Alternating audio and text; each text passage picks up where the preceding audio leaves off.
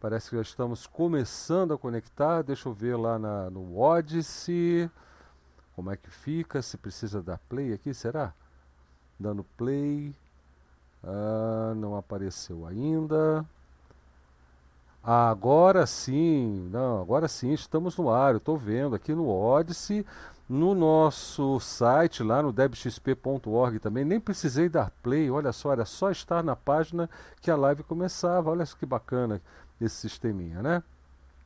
Gente, olha, muito obrigado vocês que já estão ligados aí na nossa transmissão, o pessoal que está acompanhando a gente pela sala DebXP lá na rede Matrix, uh, o pessoal que está acompanhando a gente também pela sala DebXP no IRC. E hoje nós temos uma live de segunda muito especial, como todas têm sido bastante especiais, porque chegou a hora de falar de um tema que eu considero crucial, para não dizer radical, sobre todos esses movimentos, né? que é a radicalização da democracia, a cultura da participação, que são tópicos fundamentais.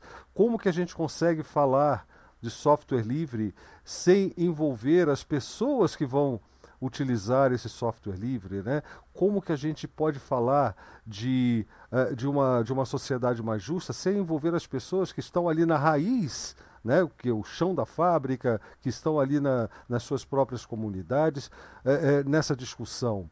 Né? Então, a cultura participativa, a cultura de participação é um tema fundamental. E eu acredito que o software livre ele já traz em si um modelo que pode ser uma pista, pode ser uma, uma, um, um modelo aplicável a, a, muitas das soluções envolvendo a necessidade de trazer as pessoas à participação, ou de levar os problemas às pessoas para que elas participem, a educar as pessoas a perceberem a democracia como algo que elas precisam atuar diretamente para que tenham de fato a sociedade que elas imaginam.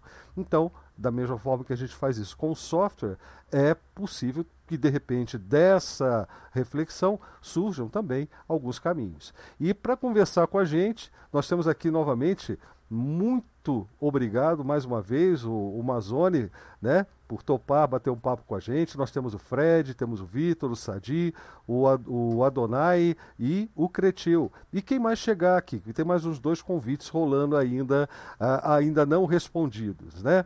Uh, aqui, é, uh, aqui é o canal DebXP, que atualmente não está apenas no YouTube, está no YouTube, está no PeerTube, está no, no Odyssey, que é onde nós preferimos que você assista até para contribuir um pouco também com o nosso trabalho, para dar uma força para o nosso trabalho. Fora isso, aí na, na página do debxp.org você vê outras formas de colaborar com, todas as nossas, com todos os nossos projetos e iniciativas. Né?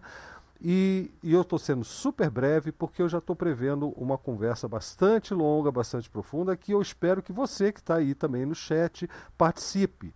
Infelizmente, nós fomos obrigados a, a, rever a forma de participação aqui pelo JITSE por causa de alguns problemas que nós tivemos a semana passada, inclusive com o nosso querido professor Creteu. Né?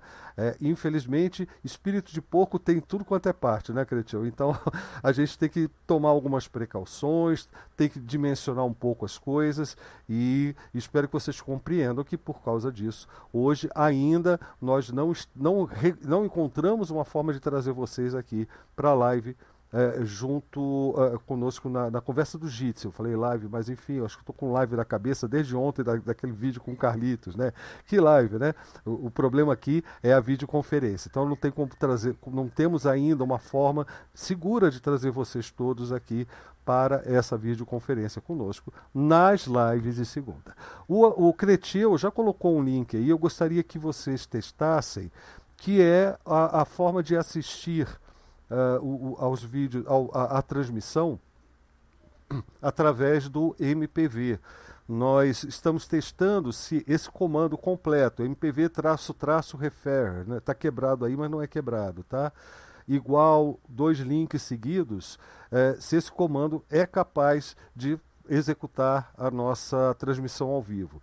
E se vocês puderem dar o um retorno sobre isso, eu agradeço. O Adonai também pensou em uma alternativa aqui, de, de redirecionamento, não era isso, Adonai? Isso, isso. Uhum. Tem como colocar o pessoal lá eh, experimentar também na, na sala da Matrix, e aí a gente já fica sabendo se funciona, se não funciona, e da próxima live a gente já coloca o link direto, as, as instruções diretamente. Porque aqui é assim, no, quem está chegando agora, é, nós fazemos a transmissão por, um, por uma plataforma, seja ela YouTube, o Odyssey ou o PeerTube, mas aqui nós incentivamos que as pessoas utilizem recursos que não envolvam necessariamente um registro de uma conta em uma dessas plataformas, ou então o, o, o uso de JavaScript proprietário então, para não ferir as liberdades de, de, das pessoas que acompanham o nosso trabalho, nós oferecemos várias opções para acompanhar, tá certo? Enquanto o pessoal aí, ó, o Adfeno já colocou o link experimental do redirecionamento e quem puder conferir para a gente se dá, tá dando para assistir e dar um retorno aí na sala da Matrix, eu agradeço muito. Bom, tópico dessa pauta, isso.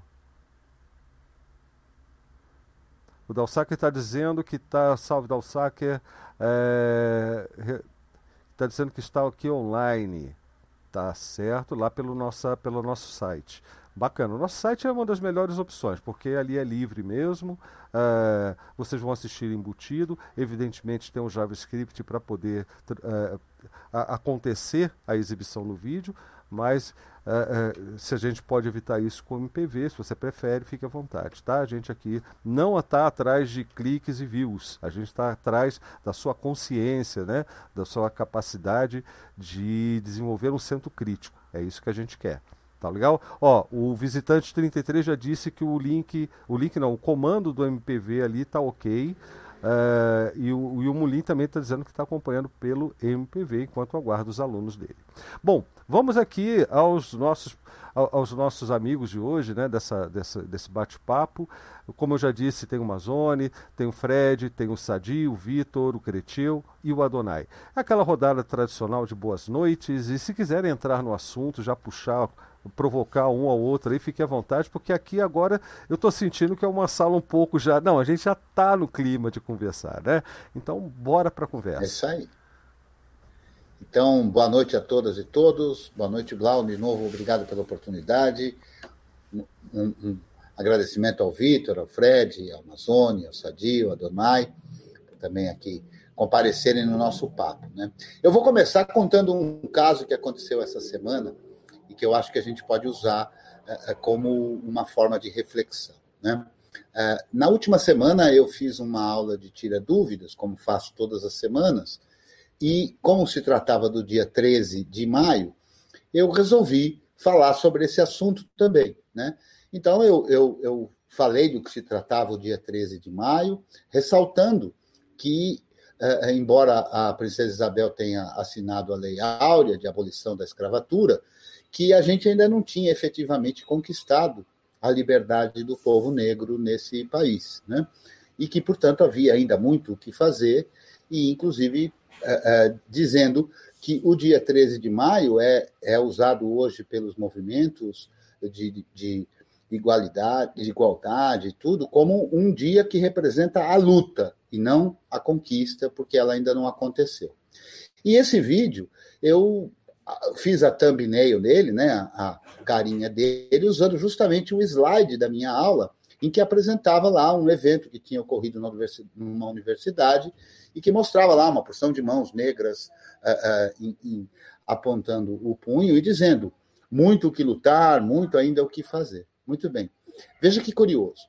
Eu publiquei isso, como publico sempre em todos os grupos que faço parte, mas num dos grupos lá do Facebook, eu, o, o vídeo foi cortado. E foi cortado não pelo Facebook, mas pela administração do grupo, com a, a, o argumento de que, como aquilo não dizia respeito ao Debian, né, porque o thumbnail apresentava essa questão racial, então que isso geraria confusões, isso e aquilo, e o administrador me disse então que ele teria que dar voz ao contraditório e tal. E aí eu, eu contra-argumentei, uh, dizendo que, poxa, mas o contraditório do antirracismo é o racista, né? E, e, então quer dizer que no grupo tudo bem racismo, né? Porque já na aula eu falava que não é não é suficiente não ser racista, É preciso ser anti-racista. Eu entendo a posição dessa pessoa no grupo, no sentido de não tentar fazer com que no grupo surjam aquelas discussões intermináveis e aquela coisa toda. Mas, ao mesmo tempo, eu acho que é nesse sentido que eu quero trazer a reflexão, que é assim, não será que a gente está sendo tolerante demais com o intolerante? E achar que, portanto, não eh, promover o debate sobre algo assim eh, seria, na verdade, de alguma maneira, legitimar o racista? Da, então, nós temos tão legítimo quanto nós temos o racista e o antirracista, quer dizer, eles têm a mesma legitimidade? Será que é assim? Porque eu acho realmente que para a gente conseguir radicalizar a democracia, eh, não basta apenas dar voz a todos. Eu acho que a gente tem que ter controle sobre a tolerância. Quer dizer, será que qualquer coisa é tolerável? É, é, no dilema da, da, da, tolerância, fica muito claro de perceber que a tolerância ao intolerante destrói a tolerância. Né? Então, eu queria que nós todos refletíssemos sobre esse, sobre esse caso aqui. E repito, eu entendo a postura lá do administrador, querendo deixar o grupo assim, assim, mas eu acho que tanto ele quanto nós todos poderíamos refletir sobre isso. Né? Boa noite. Opa, que ótimo, temos agora é, mais uma figura feminina. Né, Bem-vinda, né? Lívia. Na nossa, nas nossas lives. Bem-vinda, Lívia.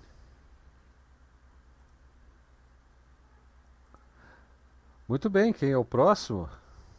O próximo, né, Lívia? Quer dar seu boa noite aqui para o pessoal, para entrar no clima? Boa noite. É que eu estava ouvindo no Odyssey, aí eu entrei aqui, aí estava. É, boa noite, pessoal. Que bom estar aqui mais uma vez participando da live com vocês. Hoje o Vitor, meu sócio na cooperativa LibreCode, a gente a gente estava trabalhando, aí o Vitor falou que o Sadi chamou ele para uma reunião. Aí ele falou: oh, é a live de segunda. Eu falei: ah, beleza, eu vou entrar lá também. Mas é isso aí, tá? É sempre bem-vinda, querendo participar com a gente aqui das conversas. Das já conversas, sabe. já sabe. O Sadiq tá, parece que vai falar, o Sadiq né? parece que vai falar, né? É, não, só dizer que é um, um prazer conhecer a Lívia. A gente tem conversado, mas não tinha se falado, digamos, presencial virtualmente. E, e é, é, é, o trabalho da o trabalho da Livre Code tem sido muito muito importante aí para o movimento e, e, e, acho assim que a, a, essa, as novas gerações que Vitor, Lívia representam são fundamentais para a gente é, não só manter a chama acesa, mas alavancar aqui agora um, um, novo, um novo processo, uma nova etapa. É fundamental e, e tem tudo a ver com essa participação, inclusive, desse time é, é, de veteranos aqui, importantíssimo, qualificadíssimo que a gente tem. Então, de parabéns, Blau, de parabéns, Creteu, pela, pela oportunidade de, de reunir todo mundo. A gente que agradece vocês toparem a conversa, né? É... Quem... Fred, não quer dar o seu oi aí para o pessoal e também já, já engrenar na conversa? Ou, ou, ou então Mazone, Vitor, fique à vontade, tá? No... O, o, Vitor, o, o e o Sadi já pegaram o esquema, né? Mas o, o, o, Fred, o Vitor, acho que é a primeira vez aqui com a gente, né? Fiquem bem à vontade, que, se, que aqui um interrompe o outro o tempo todo. Pode ficar, pode ficar tranquilo. Não, deixa eu aproveitar então o gancho, né? Primeiro, de novo, agradecer aqui a, a oportunidade de participar. Eu acho que espaços como esses né, são importantes para a gente e, e, eu tenho pensado muito, sabe, o, Cretinho, em cima disso que você falou, essa questão do que, que é o tolerar e o que, que é o respeitar, né? Eu acho que algumas linhas foram cruzadas, né, desde o início desse, desse governo que a gente está passando. Eu acho que ele legitimou algumas, alguns comportamentos e algumas atitudes. E eu acho curioso que eu fico falando, eu às vezes brinco com o pessoal, assim, né, meio tragicômico isso, mas assim, se tem uma coisa que esse governo serviu é para mostrar para gente como que a gente estava cercado de fascistas e proto-fascistas e a gente não desconfiava disso. Né? Eram pessoas que conviviam conosco regularmente e simplesmente fingiam que aceitavam as regras civilizatórias, ou talvez aceitassem até o ponto que perceberam que aquilo que está no íntimo deles poderia ser colocado para fora. Então, acho que a questão da tolerância é, tem muito a ver com uma, uma, uma linha que eu traço para isso, é a linha da ideia.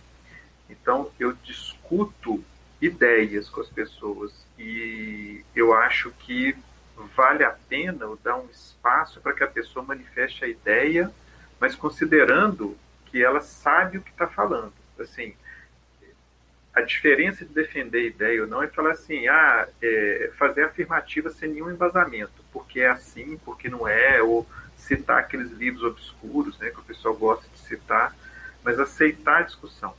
Agora, eu tenho me colocado numa postura que é de não aceitar ouvir bobagens mais. Então, eu acho assim, isso vale para fila de supermercado, por exemplo.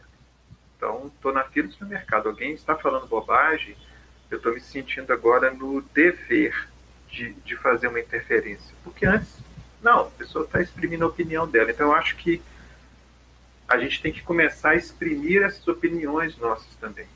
Eu não acho que todo espaço tem que ser o espaço do contraditório. Ah, não, se alguém vai falar sobre antirracismo, tem que ter um racista. Primeiro que é uma coisa meio. É o que você falou, não faz sentido. Né? Faz sentido dar voz a algo. Uma coisa é assim, não, a pessoa defende uma postura política e outra defende outra postura política. Por exemplo, eu sou de extrema esquerda, outra extrema direita, ok? Agora, questões que são é, ilegítimas, né? O machismo, o racismo, a homofobia, não cabe, são coisas que, que não, não merecem voz, não devem receber voz. Então aí é, é, eu acho que é, que é o, o, o, seu raciocínio, concordo perfeitamente com ele. Uma coisa é discutir ideias que são ideias, outra coisa é discutir questões que são algumas, inclusive, ilegais. Né? Vamos, ser, vamos, vamos ser legalistas né? nesse sentido. Então eu acho que o, o limite que eu traço é muito isso. E eu sou professor, né? então eu às vezes tenho que lidar com esse contraditório de uma forma que está cada vez mais complicada, né? Eu não sei como que está nos outros estados, mas aqui em Belo Horizonte os professores são um bando de vagabundo que não quer trabalhar e quer ficar em casa recebendo dinheiro. Eu já ouvi isso, tá? Então, assim, é, e às vezes são pais de alunos que colocam isso para gente. E aí é uma pergunta, inclusive, que eu lanço, né? Como que a gente fica? Olha a situação delicada que a gente fica de como que você estabelece um diálogo, uma discussão com pessoas que estão explicitamente te agredindo. E é uma agressão baseada num monte de coisas que elas estão vendo nos WhatsApp da vida diariamente. Né? A mentirada está rolando solta. Então, assim, a gente está vivendo muito, em, algumas profissões especificamente estão vivendo muito nesse fio da navalha, sabe? Que qualquer coisa que a gente fale gera, às vezes, consequências que a gente não imagina né, que geraria naquilo ali. Eu acho engraçado, né, que a gente ouve muita conversa sobre mercado, né, mas não, não ouve isso que você falou para a gente, né, que é conversar no mercado, nesse mercado, junto com as outras pessoas que estão ali com a gente e tal, é, levar a conversa para lá. Isso é muito importante mesmo. É, eu acho que eu cortei alguém. Não, acho... eu, eu queria fazer uma, uma, uma colocação em cima dessas duas falas iniciais, assim, que eu acho que são extremamente importantes. Uh, eu acho que elas carregam, as falas de vocês carregam, inclusive, um, um, idealismo muito bonito, mas a gente tem que fazer uma análise do como funciona a nossa sociedade.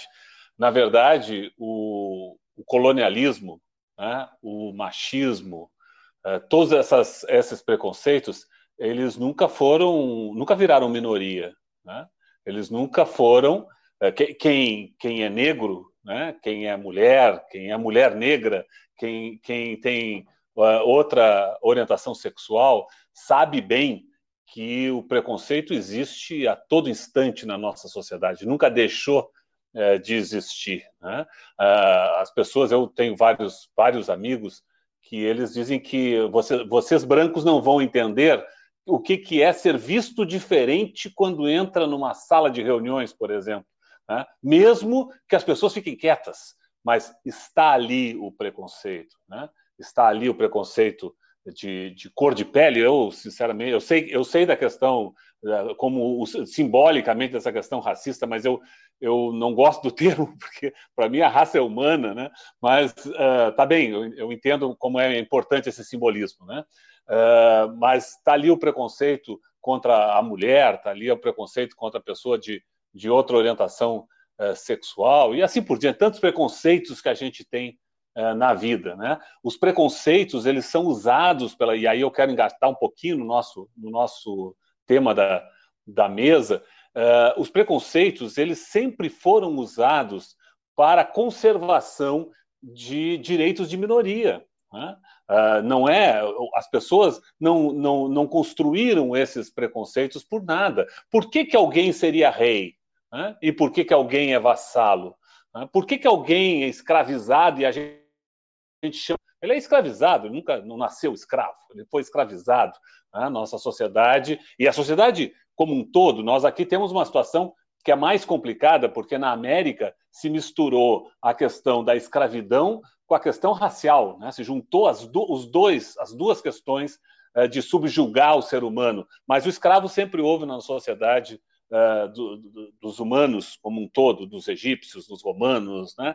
Uh, inclusive nos orientais e tudo mais. Mas sempre houve essas questões. Nós tivemos uma fase importante, e talvez nós que temos mais cabelos brancos, né, a gente conseguiu viver e conviver numa fase em que essas, essas tensões né, e essas tentações elas foram de alguma maneira uh, amenizadas, diminuídas. Nós estávamos construindo uma sociedade aonde o respeito ao outro era já de uma ética consagrada. O que é ética? A ética é a combinação de valores. A ética não significa que eu abri mão dos meus valores, significa que para o bem viver nós combinamos valores mínimos que todos nós aceitamos. Eu não mudei os meus valores, eu simplesmente aceito uma intermediação entre o meu valor e o valor do, do outro. Né? É isso que vocês estão chamando aí uh, de, da questão da tolerância. Tolerar não é simplesmente aceitar que o outro existe, é aceitar que o outro existe, que o outro coexiste, portanto, está no mesmo espaço e tempo que eu, e o outro tem o mesmo direito de existir que eu. Então, nós construímos uma ética em que a tolerância era respeitada. E por que isso?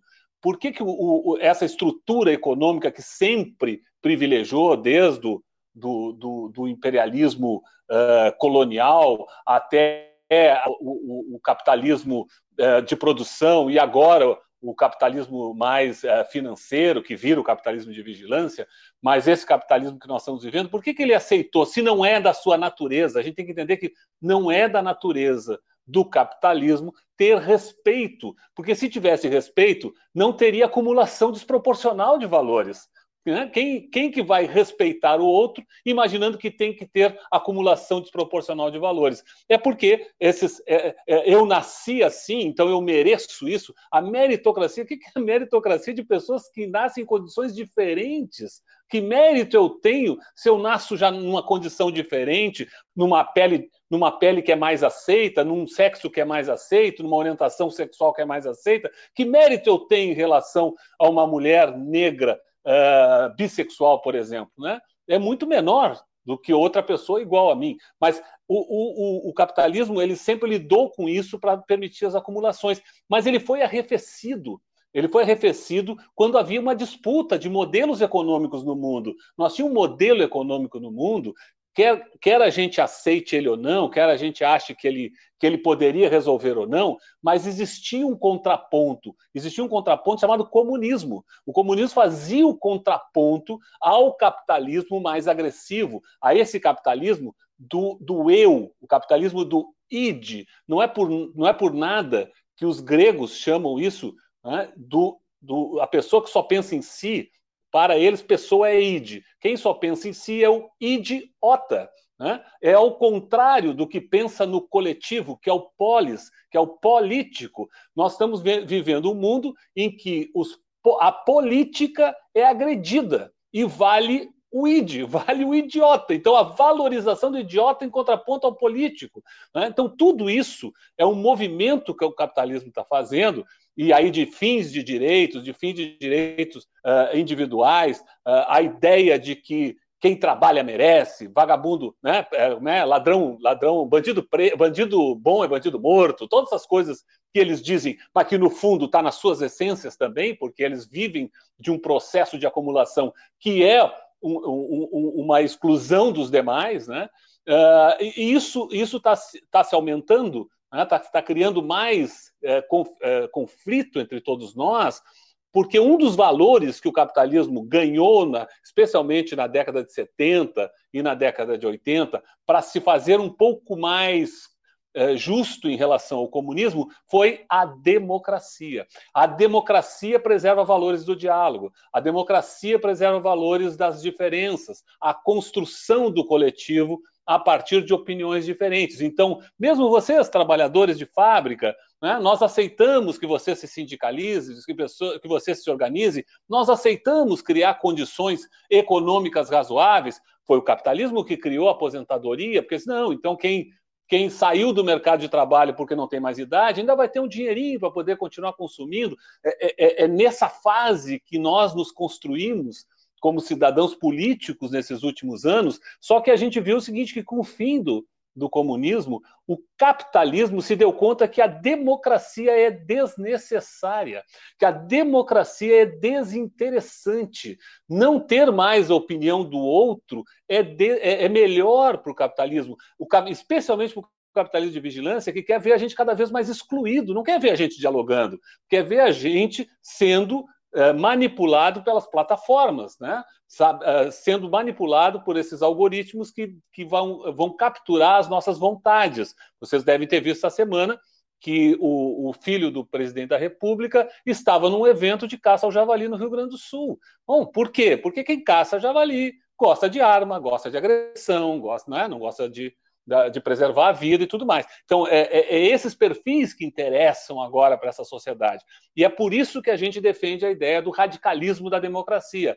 Nós temos para contrapor essa situação que nós estamos vivendo, já que a gente não tem uma disputa de modelo econômico, vamos ter uma disputa de modelo de sociedade. Vamos disputar uma sociedade onde a opinião dos outros é muito importante. A opinião dos outros constrói o coletivo e não a opinião de um, de um dono de uma, de uma indústria, de um dono de uma, uma rede de lojas, que inclusive bota, bota uma estátua da liberdade como símbolo, né, com bandeira do Brasil na Estátua da Liberdade, as coisas de, eh, completamente uh, alucinadas, sem nenhum conteúdo uh, realmente uh, importante para a sociedade, mas que vão construindo massas de manobra nesse novo capitalismo que, que hoje ganha espaço, ganha uma faixa de vida que não tem contraponto. Então, por isso que é tão importante essa ideia de radicalizar a democracia. O único jeito de barrar essa idiotice, como chamariam os gregos, é a gente criar o conceito do polis, o conceito do político, o conceito de seres humanos que dialogam, que constroem coletivamente. Né? Então, construir coletivamente é muito importante. E isso se faz com democracia. E aí, para fechar, eu diria que, bom, e qual é a melhor plataforma para fazer isso? É aquela plataforma que já é construída de forma coletiva, já é construída de forma com, compartilhada, já é construída com a ideia de que o conhecimento não vai gerar uh, lucro para alguns e desgraça para outros. E esse mundo é o mundo do software livre. Então, construir plataformas da, de radicalização da democracia em software livre é reforçar a ideia de que queremos uma sociedade que respeite as pessoas, que independente de estarmos ainda num ciclo econômico que prevê um capitalismo cada vez mais forte, mas nós não queremos que esse capitalismo respeite a individualidade, desrespeite a nossa capacidade de construirmos juntos uma sociedade que vai melhorar, que vai ser bem melhor e, portanto, que vai, quem sabe, até um dia destruir esse processo capitalista que nós estamos vivendo. Sensacional. É, Sadi. Ah, não, não. É, é, eu acho que agora. Eu, eu, pulei aqui um na fila, né? Eu acho que agora é, é, que ele ficou escondidinho aqui para mim. Deixa eu puxar aqui. É o Vitor. Não, Vitor, dá o seu oi aí também, já pode engrenar no assunto. E depois eu gostaria que você e a, e a Lívia explicassem, porque já rolou uma pergunta aqui, o que é o Libre Code. É, depois dessa apresentação do Amazônia aí, fica complicado eu fazer alguma exposição sobre o assunto. Né? Eu, eu fiquei sem fala, eu fiquei sem fala e passei a bola para alguém enquanto eu estou aqui refletindo sobre tudo isso. Amazônia deu uma aula aí sobre democracia, sobre a importância do software livre também para que a gente possa exercer a democracia, né? E puxando o, o ah, me apresentando, sou Vitor, Estou atualmente como um dos diretores da LibreCode, é uma cooperativa de, na área de tecnologia, atuamos com soluções livres e a Libre vai comentar um pouquinho mais sobre a LibreCode daqui a pouco. Mas, puxando um pouquinho o debate para um outro grande, uma outra grande paixão aqui de todos dessa live, que o Mazone já deu um gancho aí, né? É, a gente sabe da importância do uso de tecnologia para que a gente possa exercer é, a democracia. Mas, para a gente poder gerar polêmica, como polêmica é super importante para a vida, para que se tenha o um debate, como que a gente pode exercer a democracia por meio de tecnologia em uma sociedade que vive uma ditadura tecnológica, que impõe o uso de sistemas que são caixinhas fechadas, que não temos como saber o que elas fazem com os nossos dados, com as nossas informações. Então, será que realmente há é, democracia é, em, em, uma sociedade onde se tem uma, uma imposição de tecnologias? Aí pegar um pouquinho o, gancho do que o Cretiel e o Frederico falaram, né?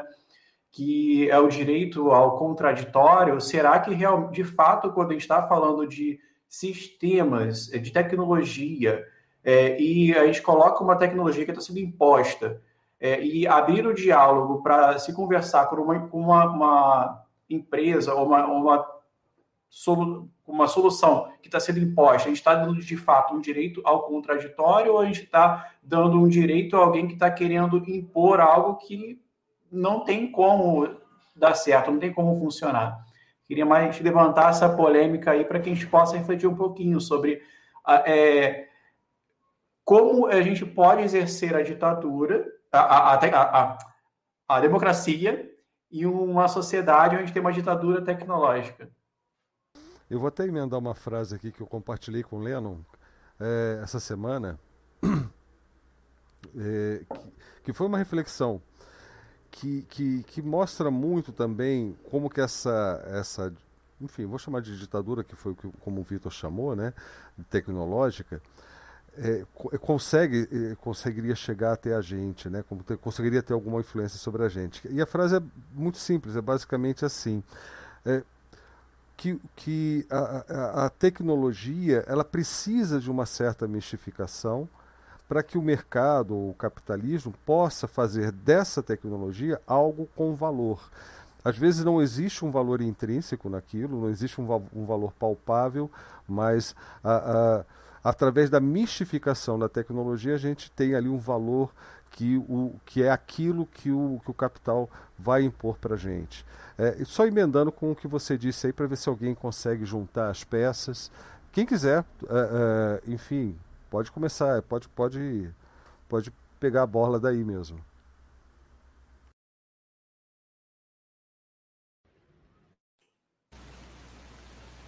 Eu queria só propor que a Lívia emendasse o assunto né, da, da, cooperativa, até porque já fizeram a pergunta né, sobre é verdade. a cooperativa e a gente, a gente retoma, porque eu acho que vale a pena, inclusive, discutir um pouco o, esse conceito de uma cooperativa, né, que é um contrato interessante, a, a lógica que a gente tem. Beleza. Então, é, a cooperativa, assim, pelo menos na minha visão, né, do cooperativismo, quando eu saí do, é, do mundo corporativo e decidi, sabe, embarcar nessa, é porque justamente eu não queria nem estar no lugar de uma pessoa que é, é explorada, né, porque tem a, a mais-valia ali no seu trabalho que é sempre imensa. E também não queria criar uma empresa e estar tá no lugar de uma pessoa que lucra em cima do trabalho dos outros. E aí, nesse meio do caminho, eu conheci o Vitor e eu nem, eu nem é, conhecia sobre software livre. Eu usava o Windows e o Vitor que me apresentou é, todo esse mundo. E aí já fiquei encantada. E a gente vem batalhando aí há três anos.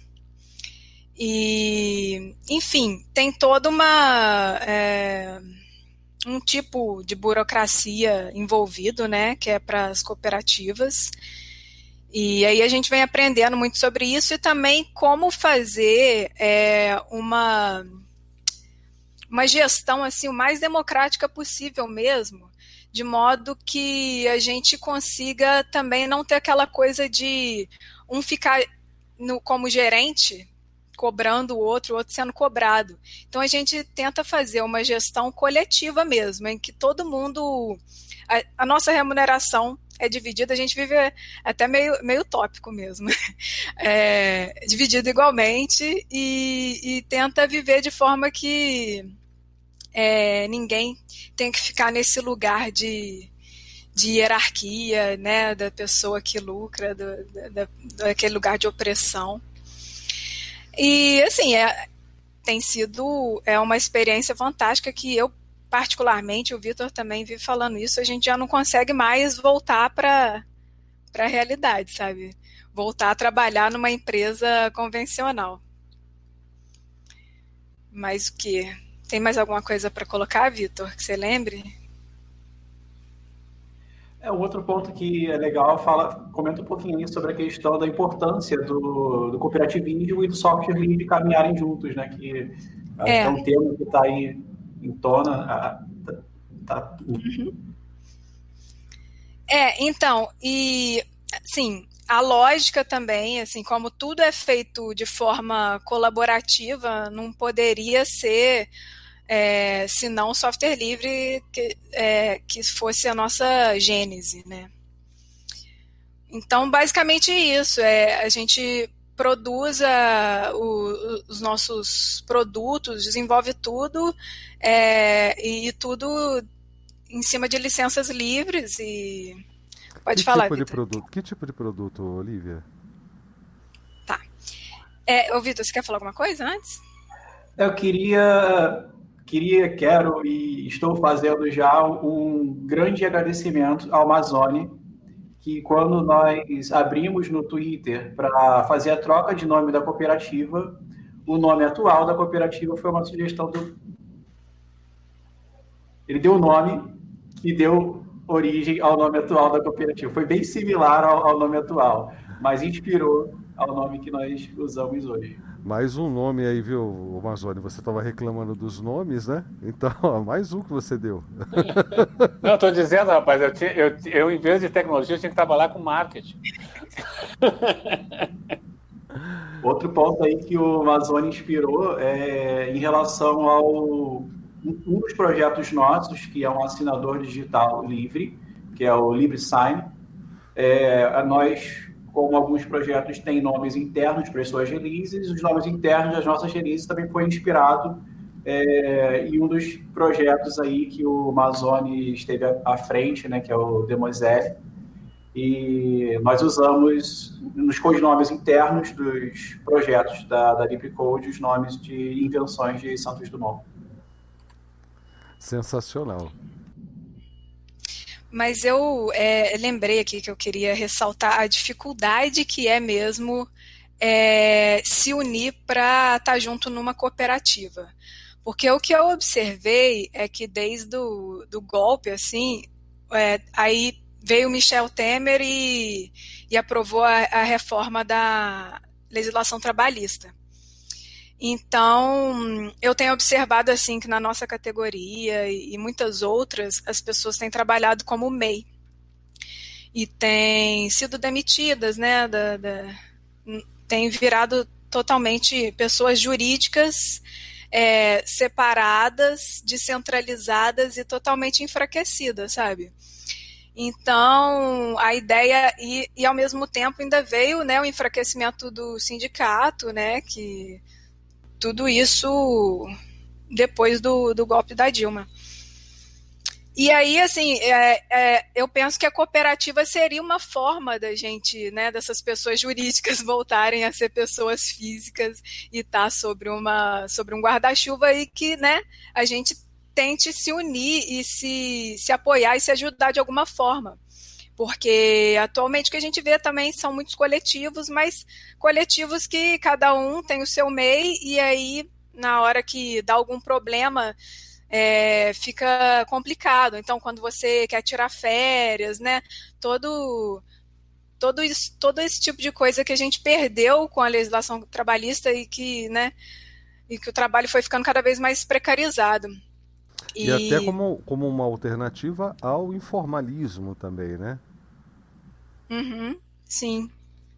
E eu até lembrei de um. É, que há um, há ano, ano passado, assim, no início da pandemia, é, mais ou menos no meio, teve aquele break dos apps, eu não sei se vocês lembram.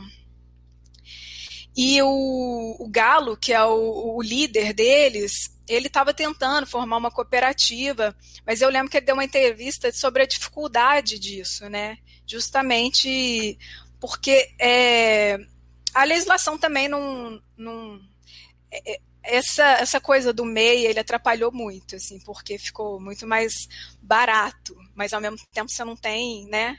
Você não tem nada para te proteger. Mas as pessoas só pensam, né, no agora. E aí, como é difícil, ele, ele falou como é difícil as pessoas se juntarem para fazer uma cooperativa. E uma outra coisa que ele falou que eu lembrei agora, que vocês estavam falando sobre o sobre a gente viver, na verdade, uma, numa ditadura que que disfarçada de capitalismo é que ele falava muito, que ele conversava com os, com os, é, os colegas de trabalho dele. Ele falava: não adianta nada eu conversar com meus colegas de trabalho se quando eles chegarem em casa e ligarem o YouTube, o que vai ser oferecido para eles é algo totalmente diferente do que eu dialoguei, entendeu?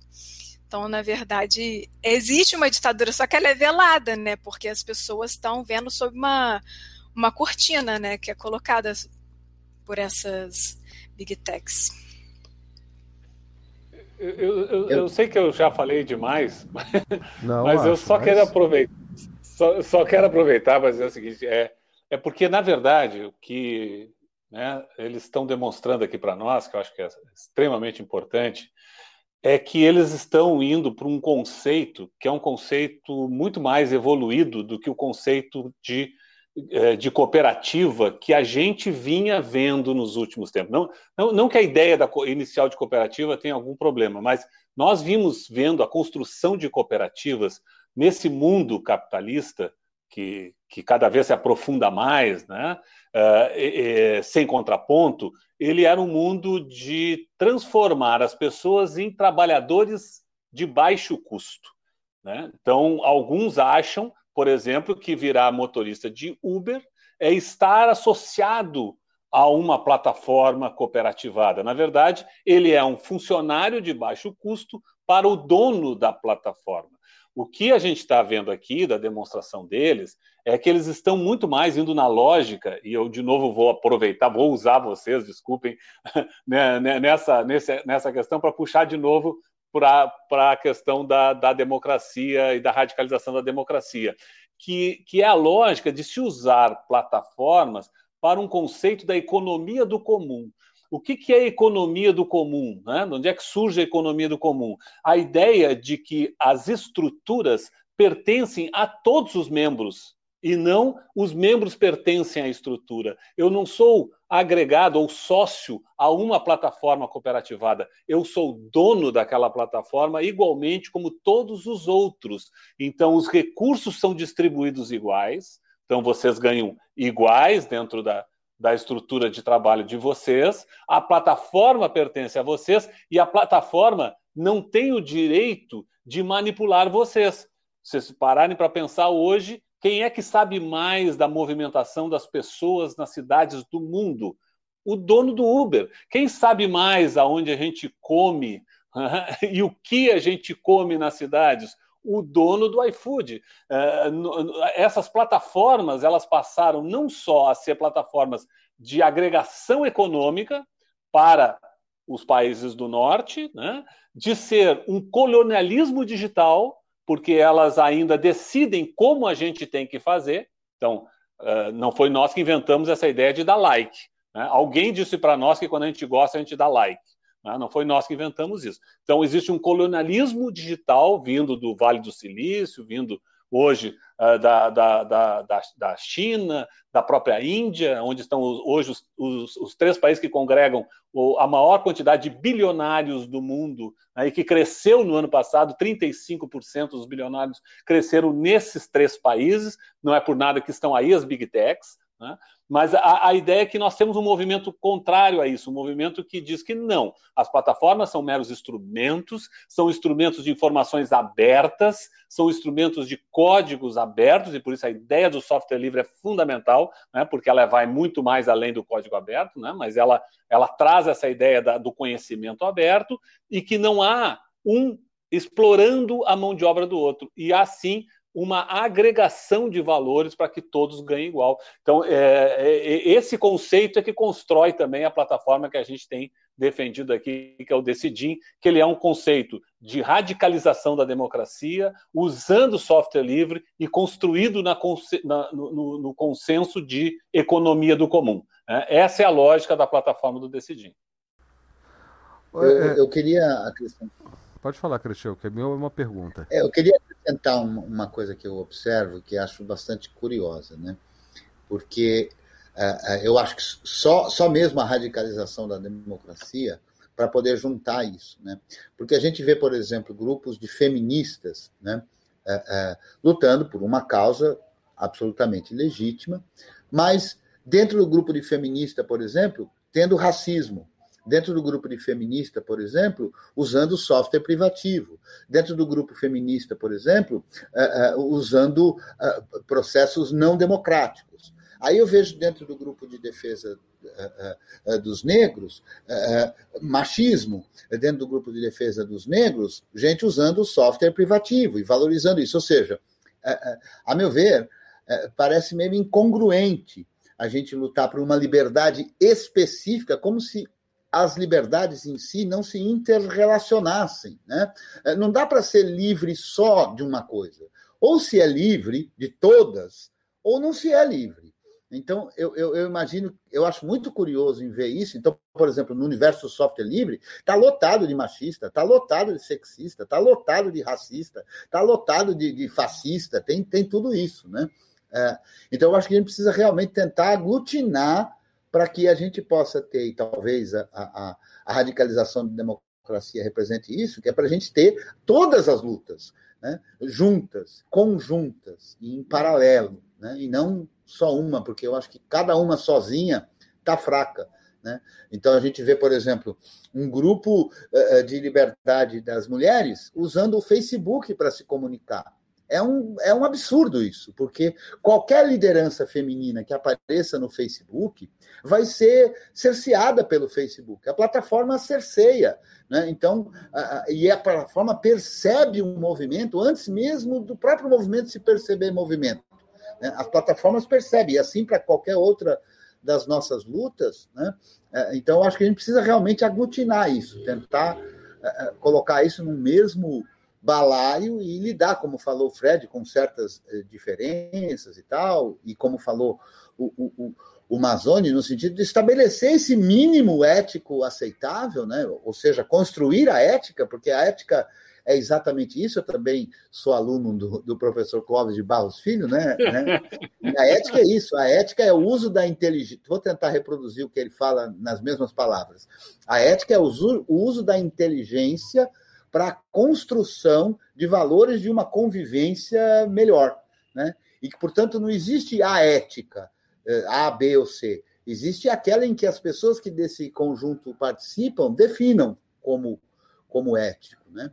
Então, eu acho que isso é que a gente, penso eu, precisa talvez trazer aí para aglutinar. Né? E se as pessoas não mas participam. Toda, to, todas. E se as pessoas não participam mas, mas... dessa discussão, no final das contas, não há ética.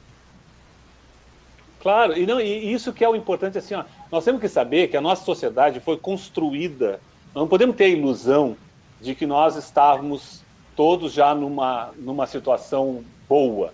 Nós estávamos num processo de construção, mas um processo de construção que ainda tem machismo, ainda tem uh, colonialismo, ainda tem racismo. Uh, eu pertenço a um partido político que tem isso. Né? E nós nos consideramos o partido mais à esquerda desse país. Né? Eu sou do Partido dos Trabalhadores. Então, e tem. Né? Então, nós temos que aceitar para desconstruir. Nós fomos construídos assim, nós precisamos aceitar para desconstruir, para fazer, construir o novo. E o construir o novo é dialogando, é conversando. Não é isso que o outro lado quer. O outro lado quer que a gente continue achando que essas ideias imbecis, no sentido de, de, de, de, pensar só na gente mesmo, né? Do idiotas, elas são verdadeiras absolutamente. Não, nós aprendemos elas, mas elas têm que ser desconstruídas. Elas existem e têm que ser desconstruídas. E para isso é o diálogo, para isso é conversar, né? Para isso não serve nós estar separados em, em, em, grupos, mas respeitando os grupos que existem, por que não? Né? Então, é, é, é, é, nesse momento que a, a, a democracia ela tem sido usada para aprofundar o processo que está aí. E aí nós vimos no mundo todo o surgimento né, desse movimento de extrema-direita, desse movimento uh, de, de, exclusão social, desse movimento de idiotas né, que querem que a gente continue pensando individualmente com os nossos defeitos, porque nós temos esses defeitos, nós fomos construídos, nós temos que nos desconstruir como machistas, como racistas, nós temos que nos desconstruir. Né? Nós temos que entender que isso é verdade, que isso acontece no nosso dia a dia, mas que nós precisamos nos desconstruir, nós precisamos nos policiar para isso. E o que eles querem é não, não. O, o que, que eles chamam de se policiar? Ah, é muito chato esse negócio do politicamente correto, não é isso que eles dizem? É muito chato, porque eles querem que a gente diga: não, eu não vou me policiar.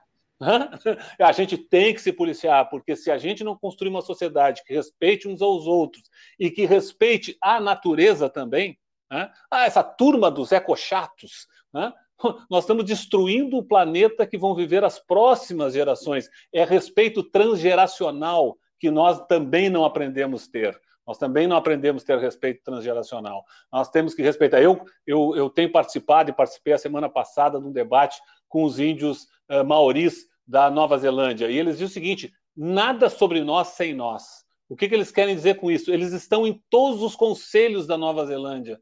Não existe conselho nenhum da Nova Zelândia que não tenha um Maori. Porque para discutir a questão ecológica da Nova Zelândia, para discutir a mudança do uso da energia na Nova Zelândia, tem que ter os índios maoris, que são os primeiros povos, são os povos originários daquele local. Qual é o respeito que nós temos aos nossos povos originários aqui? Hã? Nenhum. Nós achamos que eles ocupam terras e por isso prejudicam a agricultura. A terra toda era deles, nós somos uns invasores.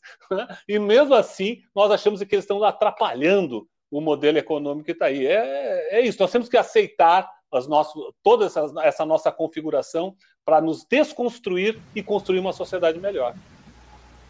Pois é, e, eu acho que em cima disso, inclusive é, pegando um pouco né, uma provocação que o Vitor fez no início, é, a gente carece um pouco de uma visão orgânica do mundo, eu acho, sabe? E, e assim, eu, eu, eu, sou biólogo por formação e uma das coisas que eu achei mais sensacionais quando eu comecei a, quando eu conheci o software livre, é que ele tem uma estrutura que é intrinsecamente orgânica, sabe? Ele funciona segundo regras que são muito próximas de regras biológicas.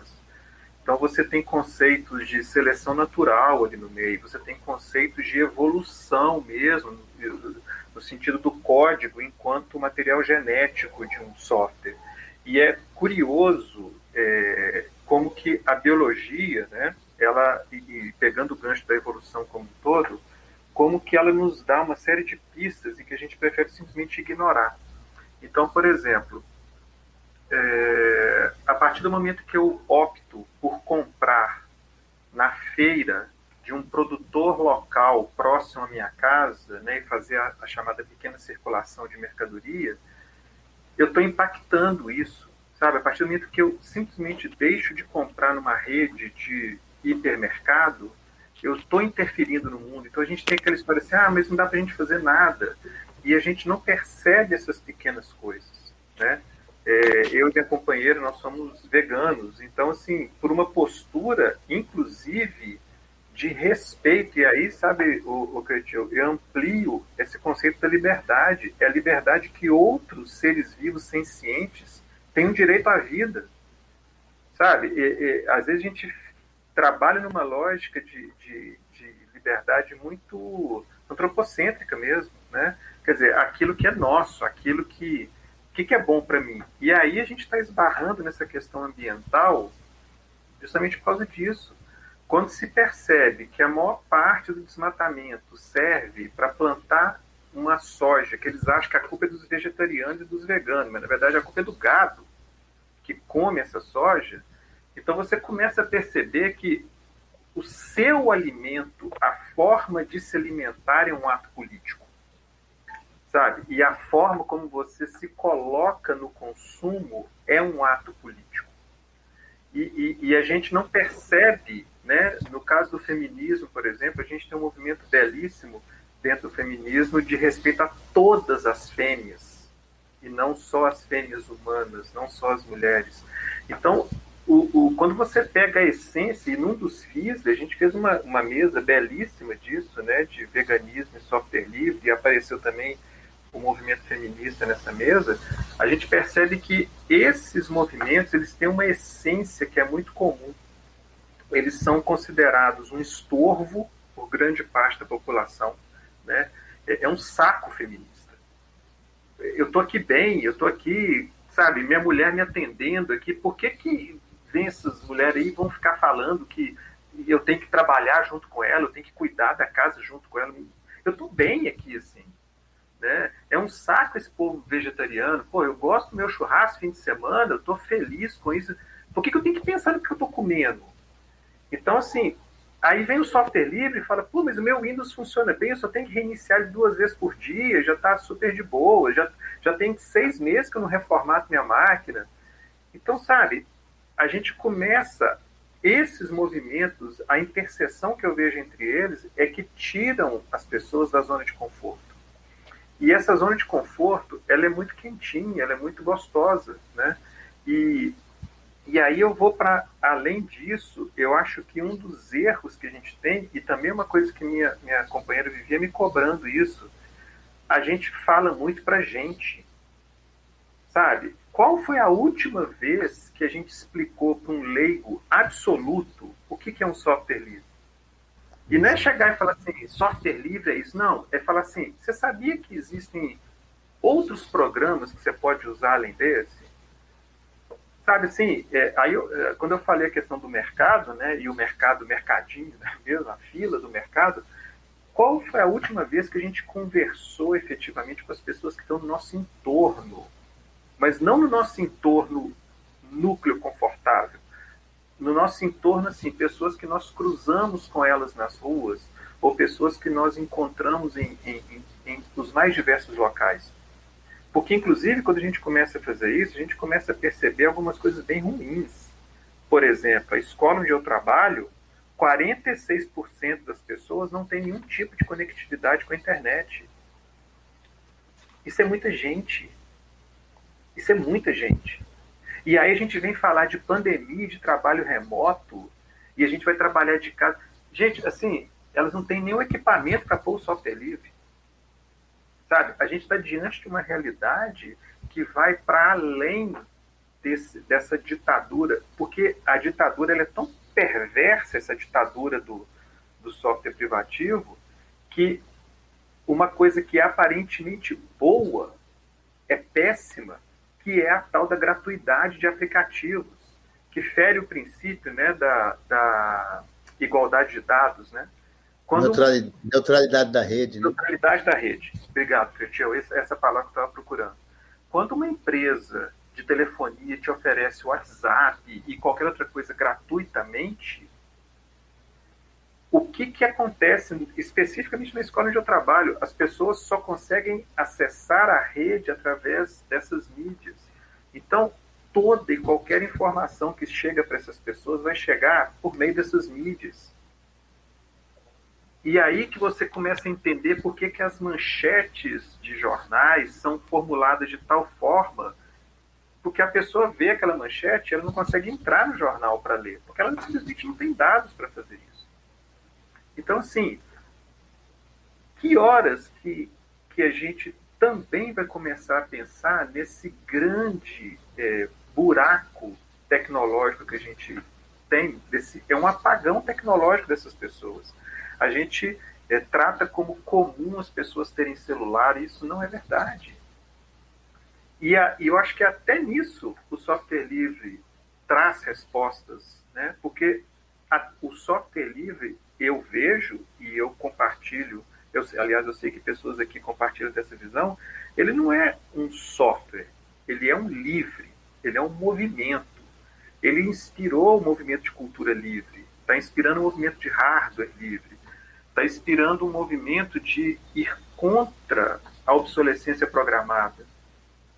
Então, sabe, eu acho que, que é hora da gente ampliar esses nossos diálogos e começar a resolver problemas que são muito mais cotidianos. Quer dizer, como que eu posso usar o software livre, ou a lógica do software livre, para levar tecnologia em locais onde elas não existem? Será que, né, eu estava discutindo com, com o Mullen lá na, na, falando muito do RASP, ele me apresentou um, uma outra placa Será que a gente não pode pensar em um mundo que utilize equipamentos de baixo custo que não são é, agressivos ao meio ambiente como uma forma interessante de estabelecer comunicações? Será que a gente não pode colocar vários desses equipamentos né, e, e conectados uns aos outros remotamente? Rede Mesh, por exemplo, que teve um boom um tempo atrás e fala-se muito pouco hoje em dia.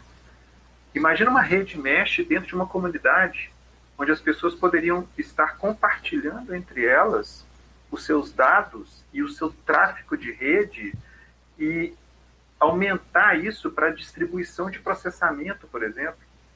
Por que não montar, usando uma rede mesh, servidores distribuídos de vídeo? E a gente tem tecnologia para fazer isso hoje. Sabe? Então, assim, é, é começar a, a ver esses nomes em comuns sabe? Começar a ver esses pontos e falar, gente, a nossa discussão é uma só. Se você discute feminismo, se você discute o antirracismo, se você discute o movimento ambientalista, a gente está discutindo algo que é para o bem coletivo. Então vamos tornar essa nossa discussão a discussão do bem coletivo. Entendeu? Que é algo assim fundamental para a gente avançar e aí toca cooperativismo, toca discussão ambiental, toca discussão alimentar e por aí afora. E começar a valorizar essas pequenas pessoas, é o pequeno comerciante, é, é ajudar em projetos de financiamento coletivo na internet, sabe? É produzir coisas. É a gente reassumir esse controle da internet enquanto local de produção e não local de consumo. Né? Eu acho que a gente tem que pensar um pouco mais organicamente nessas coisas e ver quando uma parte do corpo adoece, o corpo inteiro adoece, que é o que a gente está vendo.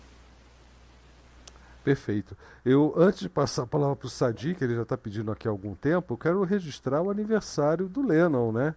Lennon que está aqui fazendo aniversário 5.2, né? e eh, saiu lá da, da comemoração, né? Dos parabéns que estava recebendo da, do pessoal de casa e veio aqui comemorar com a gente também. Lennon, boa noite, cara. Parabéns. Cadê você? Foi embora? Ah, tá aqui, que tava só no, no Avatar antes. Lennon, você tá ouvindo? Deixa eu aproveitar. Oi, oi, oi, oi, oi, oi, oi. Deixa eu aproveitar, Lennon, te dar os parabéns e já te dar o presente que é falar antes de mim, por favor. Por favor. Peraí, Sadi. Gente, muito obrigado. Eu estava aqui, é, como é que eu posso dizer, é, me deliciando, né? Sorvendo, é essa palavra que eu queria, né? Sorvendo, né? A, a, o que vocês estavam falando, porque o que vocês estão, estão falando para mim é de humanidade mesmo tendo tecnologia, mesmo tendo vários aspectos aí relacionados às relações de troca, como é o caso da cooperativa, mas é, é humanidade, humanidade que se constrói também pelo conhecimento. É, Victor estava me dando um parabéns interessante que, que eu gostaria de compartilhar com vocês. O Victor Matos disse assim: parabéns pelo incremento em uma melhor, ou não sei se é maior, versão da sua vida, que seja uma versão com excelentes e novas funcionalidades e cada vez menos bugs.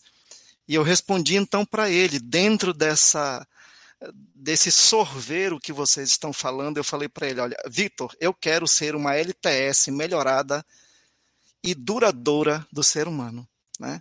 Que eu acho que é, é, é essa é a lógica, né, que Frederico Guimarães, meu querido amigo Fred Aracnos, para quem não conhece esse avatar dele, estava aqui falando através do seu discurso, que é um discurso profundamente orgânico e humano também, né? Que eu penso o seguinte, gente, que eh, a gente tem que mais do que nunca perceber a necessidade de uma pedagogia da praxis tecnológica, né? Obviamente que isso daí vem das leituras. Opa, foi ele? Alguém mais caiu Estamos Eu acho aqui. que foi o. Foi só ele. É, foi, foi, foi, foi só ele. Grande a... conhecimento Opa, de Paulo Freire para tentar reimaginar essa, essa. É, não está indo, não. A operadora não quer dar parabéns. Vamos, vamos, ver se, é, vamos ver se o Lennon desconecta e conecta de novo para tentar reestabelecer aí. Né? Isso, vamos ao Mas, Sadi, é, então, agora. Eu, eu, eu, eu vou antes do Sadi, só para complementar isso aí, vai ser bem rápido, viu, Sadi? É, eu acho que, com, fazendo um paralelo ao que o Fred disse, e ao mesmo tempo a história da versão, né? Eu acho que a gente tem que se admitir, nada LTS, não, a gente tem que ser unstable mesmo, ou seja, o tempo todo Isso. modificando, né? o tempo todo, né? nada de deixar tudo bonitinho do jeito que está, porque funciona bem, né? bem o contrário, né? vamos mudar tudo o tempo todo e reaprimorar o tempo todo. Né? É, e nem rolling release serve nessa circunstância, tem que ser unstable mesmo, para dar sempre em movimento. É, vamos lá, Sadi, desculpa aí a, a, a demora. Está de mudo. De forma alguma. Ah, agora é... chegou, chegou. Ah, agora chegou, chegou. De forma alguma, a demora é, é, é incômodo, porque, como disse bem Lennon, a gente está aqui é, aproveitando muito as falas de cada um né, para refletir, pensar sobre esse processo que, no qual a gente está inserido aí há bastante tempo né, é, e que é tão caro para nós, tão relevante para nós, porque é, é, significa, no, no, íntimo de cada um, uma possibilidade concreta de transformação, transformação individual, mas transformação social e transformação é, para melhor né, de uma sociedade na qual a gente está inserido, que a gente, da qual a gente gosta, que a gente quer deixar para os filhos, para os netos e que, enfim, é, é, tem passado maus bocados e que a gente, é, tenho certeza, é, alguns minutos de sono por dia deixa de ter mais tranquilos porque pensa é, em como, como mudar isso, como, como efetivamente transformar essa realidade. Então, é, não é nenhum problema aguardar para fazer alguns comentários sobre, sobre para agregar, tentar agregar alguma, algumas coisas. É, tudo que foi dito é, é, é relevante, é importante e, e, e tem a ver é, com esse debate. E, e, de certa maneira, a gente conhece, a gente sabe, a gente, a gente tem, tem, tem falado disso há, há bom tempo. Então, não é pra, praticamente novidade para nós, embora seja importante a gente se reunir e repetir quase como um mantra algumas dessas questões, porque elas são, elas fortalecem o nosso espírito, elas fortalecem a nossa vontade e nos fazem, inclusive, seguir em frente. Mas eu tenho essa, essa apesar da, da minha formação incluir lá atrás a psicanálise, a filosofia, é, isso ser para mim muito, muito diletante, muito saboroso, né? é, eu acabei, é, por força de necessidade de sobrevivência, eh, habitando o mundo da tecnologia há quase 35 anos, né? então a, gente, e nesse, nesse quase 35 anos, tem mais de 20 que a gente está é, nesse, nesse trabalho de defesa do uso, difusão e desenvolvimento de softwares livres, então a gente acaba é, é, convencido disso, né? apaixonado por isso, de certa maneira. E eu, eu queria pegar alguns ganchos de, de que foram trazidos, foram, foram colocados aqui, é, como ponto de partida para uma, uma, uma reflexão. Primeiro que isso que Fred mencionou é extremamente importante. É, vou falar, vou chover no molhado, mas a gente vive também numa bolha, tá? a bolha do mundo do software livre. Nós somos os militantes, é, é, é né? os, os, os é, defensores incansáveis do software livre, e, naturalmente, a gente é, é, é, acaba, inclusive, voltando lá à origem da nossa conversa, acaba, inclusive, segregados. Ou seja, quem sabe, quem, quem trabalha conosco, quem é do mundo da tecnologia e sabe que nós somos do mundo do software livre, já nos olha atravessado, já nos olha com, com um certo desdém, né? é, é, nos vê como talvez é, sonhadores ou como doidivanas, enfim. Mas isso, isso acontece. E isso só reforça a, a bolha em que a gente vive. Né?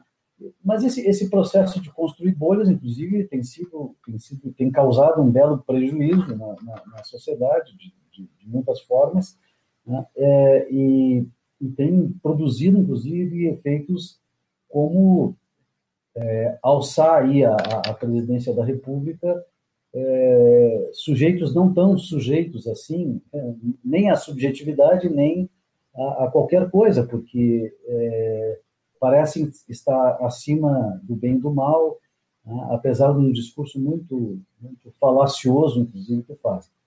É, isso não acontece só aqui. Né, cabe lembrar que isso tem, tem repercussão, tem repercutido mundo afora. E eu entendo que, que essas questões é, que Fred coloca são extremamente relevantes. É, a gente precisa recuperar, precisa reunir todos esses entendimentos que a gente já tem e, e já tem há uma, há uma certa há um certo tempo, né, há uma, uma boa dose de tempo, esses entendimentos sobre a vida, sobre as relações humanas, sobre a sociedade, sobre a ética e etc nós precisamos é, reunir e, e, colocar isso como âncora fundamental é, de novas ações. Nós precisamos de ações que sejam coletivas, intensas né, e vigorosas para poder efetivamente produzir alguma transformação nesse cenário caótico e catastrófico que a gente está vivendo. Né? E com, com o risco ainda de, de, de, de ter com a dificuldade muito grande que esse cenário, inclusive, impõe à medida em que é, é, se lança a mão é, de tecnologia né, para fazer com que a velocidade desses processos seja tamanha que se torna a cada dia é, mais difícil, mais é, é, a esperança fica cada vez menor de a gente produzir ações que, que, que gerem resultado de contraponto a esse contexto todo. Então, é, é, é, o, é o que a gente também mencionou aqui, é o que está posto, está colocado no horizonte, né? é, é, é, a partir, a partir dessa, dessa, desse fenômeno das big techs que está dominando todo mundo, e mais do que dominar, mais do que fazer engenharia social dos nossos dados, é, começa já de maneira intensiva a, a, incutir na cabeça das pessoas o que é que as pessoas desejam, né? o que é absolutamente grave, para não dizer gravíssimo, é, visto que lá no início, como o Mazoni muito bem colocou, né, é, existe entre, entre o indivíduo, entre o eu e o coletivo, né, é onde que é onde está a diferença entre a barbárie e o processo civilizatório, né, que a gente ambiciona, almeja, quer chegar um dia, né, e, e, que certamente o fará é, com a participação é, da maioria com softwares livres e conhecimento livre em abundância, mas só e somente assim, né, para chegar lá, nós vamos ter que fazer um esforço extremamente grande. E esse esforço vai ser, claro, do tamanho da perna de cada um, e aí nos cabe aqui fazer uma reflexão sobre qual é o tamanho da nossa perna. Né? Nos cabe fazer uma reflexão sobre o que, que significa e representa o projeto Software Livre Brasil neste exato momento, exatamente no dia do aniversário do Lennon, o que, que representa o PSL Brasil para o Brasil. Eu não vou nem ousar pensar para a América Latina ou para o mundo, porque se nós fizermos a nossa parte, se nós fizermos o nosso pequeno trabalho aqui, né, talvez a gente consiga ajudar, como disse muito bem o Fred, né, o mundo. É, é, é, a partir da, da, da, ação que cada coletivo, na sua, na sua, na sua insignificância, na sua relativa significância, é, é capaz de fazer que nós faremos a transformação é, do mundo um, um, certo dia, quem sabe. Então, eu acho que a gente precisa voltar a essa reflexão sempre. E, e nessa, nessa reflexão, nós temos é, algumas tarefas por, por, por avançar, por desenvolver, por produzir. Uma delas é alavancar a Associação Software Livre novamente. Eu tenho dito isso incansavelmente, e isso tem sido é é, é, é, é, difícil de ser escutado, apesar das nossas falas, apesar, apesar da, da defesa que nós fazemos o tempo todo, intransigente que a gente faz, da necessidade de um mundo mais limpo, de mais software livre nos processos, na sociedade, etc., a gente releva a importância de, um, de, uma, de uma de uma instituição que pode ser um, um, uma, uma, catapulta para boa parte dessas iniciativas. A gente tem, apesar disso, insistido, persistido e, e, e conversado com todo mundo, como sempre fez. Né? E é, é, nessa medida e nessa esteira, a gente vem conversando já há bom tempo com a LibreCode, por exemplo, para construir essa ação de reconstrução da Associação Software Livre em paralelo com o processo de construção de uma ação cooperativa nacional. Tá? A LibreCode é uma cooperativa. Nós precisamos uma cooperativa em cada estado para começo de conversa. E essas cooperativas precisam atuar em rede para começo de conversa. Tá? E precisam estar é, dialogando é, o tempo inteiro com a Associação Software Livre, que pode dar conta de uma série de ações que venham a beneficiar, inclusive, a própria cooperativa e os seus cooperativados. Tá? E esses cooperativados que estarão na, nas cooperativas têm que ser também os associados que estarão na, na, na Associação Software Livre, porque esse, esse coletivo é um só e é o mesmo. Nós não estamos falando de outras pessoas, nós estamos falando de nós, nós todos aqui, e muitos outros que não estão aqui é porque não percebem a dimensão estratégica de transformação que esse processo significa. É exatamente por essa razão que Mazone faz uma experiência é, maravilhosa é, é, em Rio Grande, tá? levando para lá a ferramenta do Decidim, que é uma ferramenta da Catalunha, que se, mostra, se mostrou eficiente, se mostra poderosa para promover a participação popular. Tá? E quando é, é, é, deixa a Rio Grande, a Secretaria de Rio Grande, resolve colocar como um compromisso disseminar o Decidim pelo, pelo país, busca a Associação Software Livre, a gente dialoga com, com a LibreCode e estamos tentando fazer esforços de disseminação, de promoção do Decidim. Não precisa ser o Decidim, o Decidim é, é uma ferramenta certo? Mas se ela existe, é boa, tem uma, um coletivo, tem uma comunidade, que é o que a gente sempre defende que tem que estar atrás de uma ferramenta livre qualquer, se tem e funciona, por que não? Por que não o Decidim? Então, usemos o Decidim. Né? E, e, não façamos fork do Decidim. Integremos a, a comunidade, agreguemos valor à, à, ferramenta e façamos o uso intensivo dela, levemos a ferramenta onde é, pudermos a gente está tentando fazer, com o esforço do Amazônia, fazer é, é, com que o Decidim seja uma ferramenta, pelo menos, é, da bancada do PT dentro da Assembleia Legislativa do Estado do Rio Grande do Sul. Tá? Isso não é trivial, isso não é, não é pouca coisa. Até porque nós temos um grande problema, alguém falou aqui também, de que nós muitas vezes não entendemos a dimensão daquilo que a gente defende. A gente tem, a gente tem causas que conflitam com as outras causas, que são uh, que têm a mesma matriz, a mesma, o mesmo princípio, o mesmo conjunto de princípios. Vou dar um exemplo. É, é, a comunidade cooperativa do país, majoritariamente, não usa software livre, usa software proprietário. E isso não tem o menor sentido. Mas qual é a ajuda que a gente pode dar? Qual é a ajuda que a gente pode. Qual é a plataforma que a gente pode criar para dizer para eles todos e, e dizer, olha, existe plataforma para vocês, está aqui suportada com ferramentas livres que, que, que, que fazem mais sentido, que, que tem mais relação com aquilo que vocês fazem, né? com o objeto, com a natureza intrínseca disso. E, e, não vou parar por aí, tu pode seguir é, é, para qualquer lugar, toda, toda a produção né, dos pequenos produtores, ela, quando muito, ela tem sido oportunizada pelo WhatsApp, pelo Facebook, é, é assim aqui na minha cidade, é assim em qualquer lugar do, do, do país. Né? E qual é o, o, tensionamento que a gente faz disso? Qual é o, a, a, oferta? Porque não adianta só discutir, não adianta chegar para eles e dizer, olha, vocês estão errados, não pode usar isso, isso é do demônio. Não dá, não, não, não é suficiente dizer isso. Nós temos que ter alternativas. E mais do que alternativas, nós temos que oferecer, inclusive, suporte. Por isso que a Associação Software Livre Forte, e uma rede de cooperativas vigorosa, cooperativas livres no país hoje é absolutamente essencial, porque senão nós vamos perder o fio da meada. É, esse processo, esse processo é, é, é, é de globalização, ele tende é, a estressar ao limite, ele tende a, a fechar tudo, ele tende a excluir todos. Ele não tem, ele não tem preocupação com as pessoas.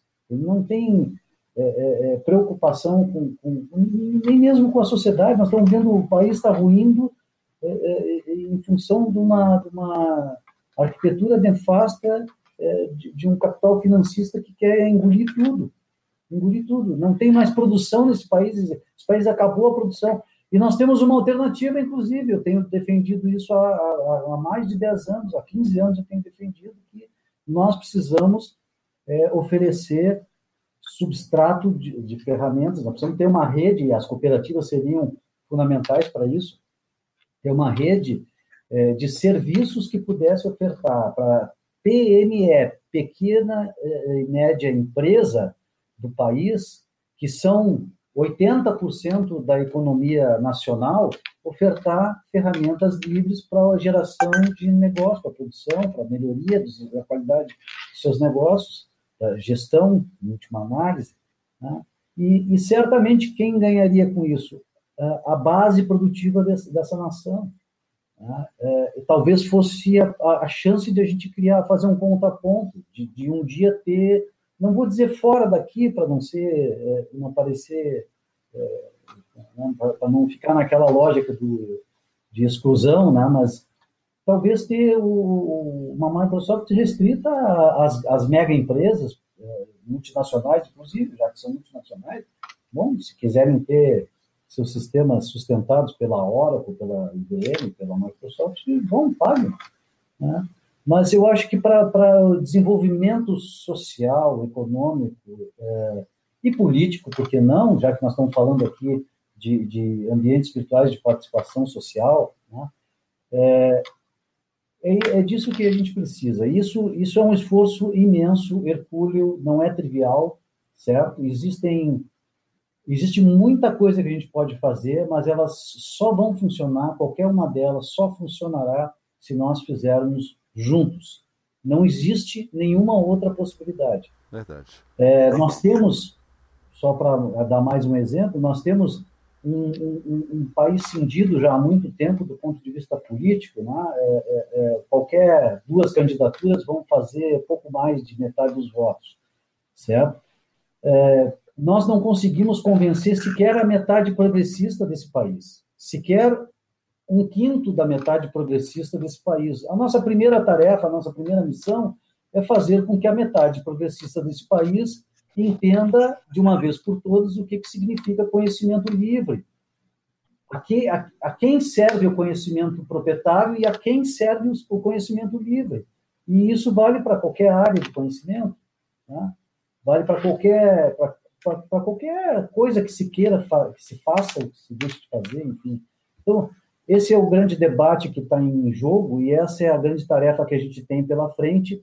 É, nós temos argumentos de sobra, nós temos pessoas maravilhosas, maravilhosas no país inteiro, e eu tenho certeza que só nós precisamos é, é, é orientar é, direção e sentido, né? Alguém falou isso numa outra live que eu participei, é, mas eu sempre concordei com isso. Não basta não basta nós estarmos na mesma direção, nós precisamos ter o mesmo sentido também. Né? Isso é um argumento da física. Né? Se a gente tiver metade para um lado e metade para o outro, nós vamos zerar o nosso resultado. Então, nós precisamos uh, Oi. desenvolver isso. Não, é, eu, desculpa, Sadi, aqui é surgiu uma dúvida aqui num dos grupos em que foi compartilhado a live, e que eu acho que tanto a Ana quanto a Fábio, que acabaram de chegar, podem discorrer sobre isso. Né? A mensagem foi assim: a democracia é erro, radicalizar é insistir nele. Então, eu acho que seria interessante, e nós não fizemos isso aqui, e eu acho que tanto a Ana quanto a Fábio podem fazer isso tranquilamente, que seria a tentativa de definir o que, que a gente está falando como uh, democracia, para ficar claro para uma pessoa como essa do que, que nós estamos falando. É, e antes disso, né, eu comecei a live dizendo que essa era uma live especial, né, Cresceu? Mas foi assim, saiu meio que no impulso. Eu já tinha, eu já estava desanimado porque o Leno falou comigo que a, talvez a Ana e a, e a Fábio não pudessem participar da live de hoje e tal, mas olha só que surpresa, Ana com a gente, a Fábio também, e eu estou super feliz com a presença de vocês. E, é, eu ainda queria colocar mais lenha nessa fogueira, porque o, o, o Sadi falou... No, falou, eu concordo 100%, eu acho que isso é urgente e, e eu queria saber se, se, alguém já está pensando em um fórum permanente onde essas ideias possam ser colocadas, debatidas já com foco prático. Eu queria saber disso, mas que eu sinto muita falta ainda em todo esse discurso do foco uh, ou, ou, da, uh, uh, do acolhimento da sensibilidade popular também em relação a isso, porque eu acredito que a maior parte do fracasso que a gente tem, às vezes, na comunicação de todos esses valores, está justamente na falta de compreensão, não da outra pessoa que tem um computador, que tem a sua casa, suas contas pagas e que ainda assim não entende o software livre, mas daquela que está lutando pela sobrevivência. Tá? Então, eu queria ver se existe alguma coisa já pensada aqui por nós, né, que alguém que já teve uma luz em relação a isso, e como trazer também essas pessoas para essa discussão. Mas agora acabou a minha participação, que eu quero ouvir a Ana, quero ouvir a Fabs. Tá lá, só uma provocação aí para o pessoal. Bem-vinda, Ana. Boa noite, todo mundo. Cheguei super tarde aqui. Estava numa reunião para montar mais um evento do texto livre.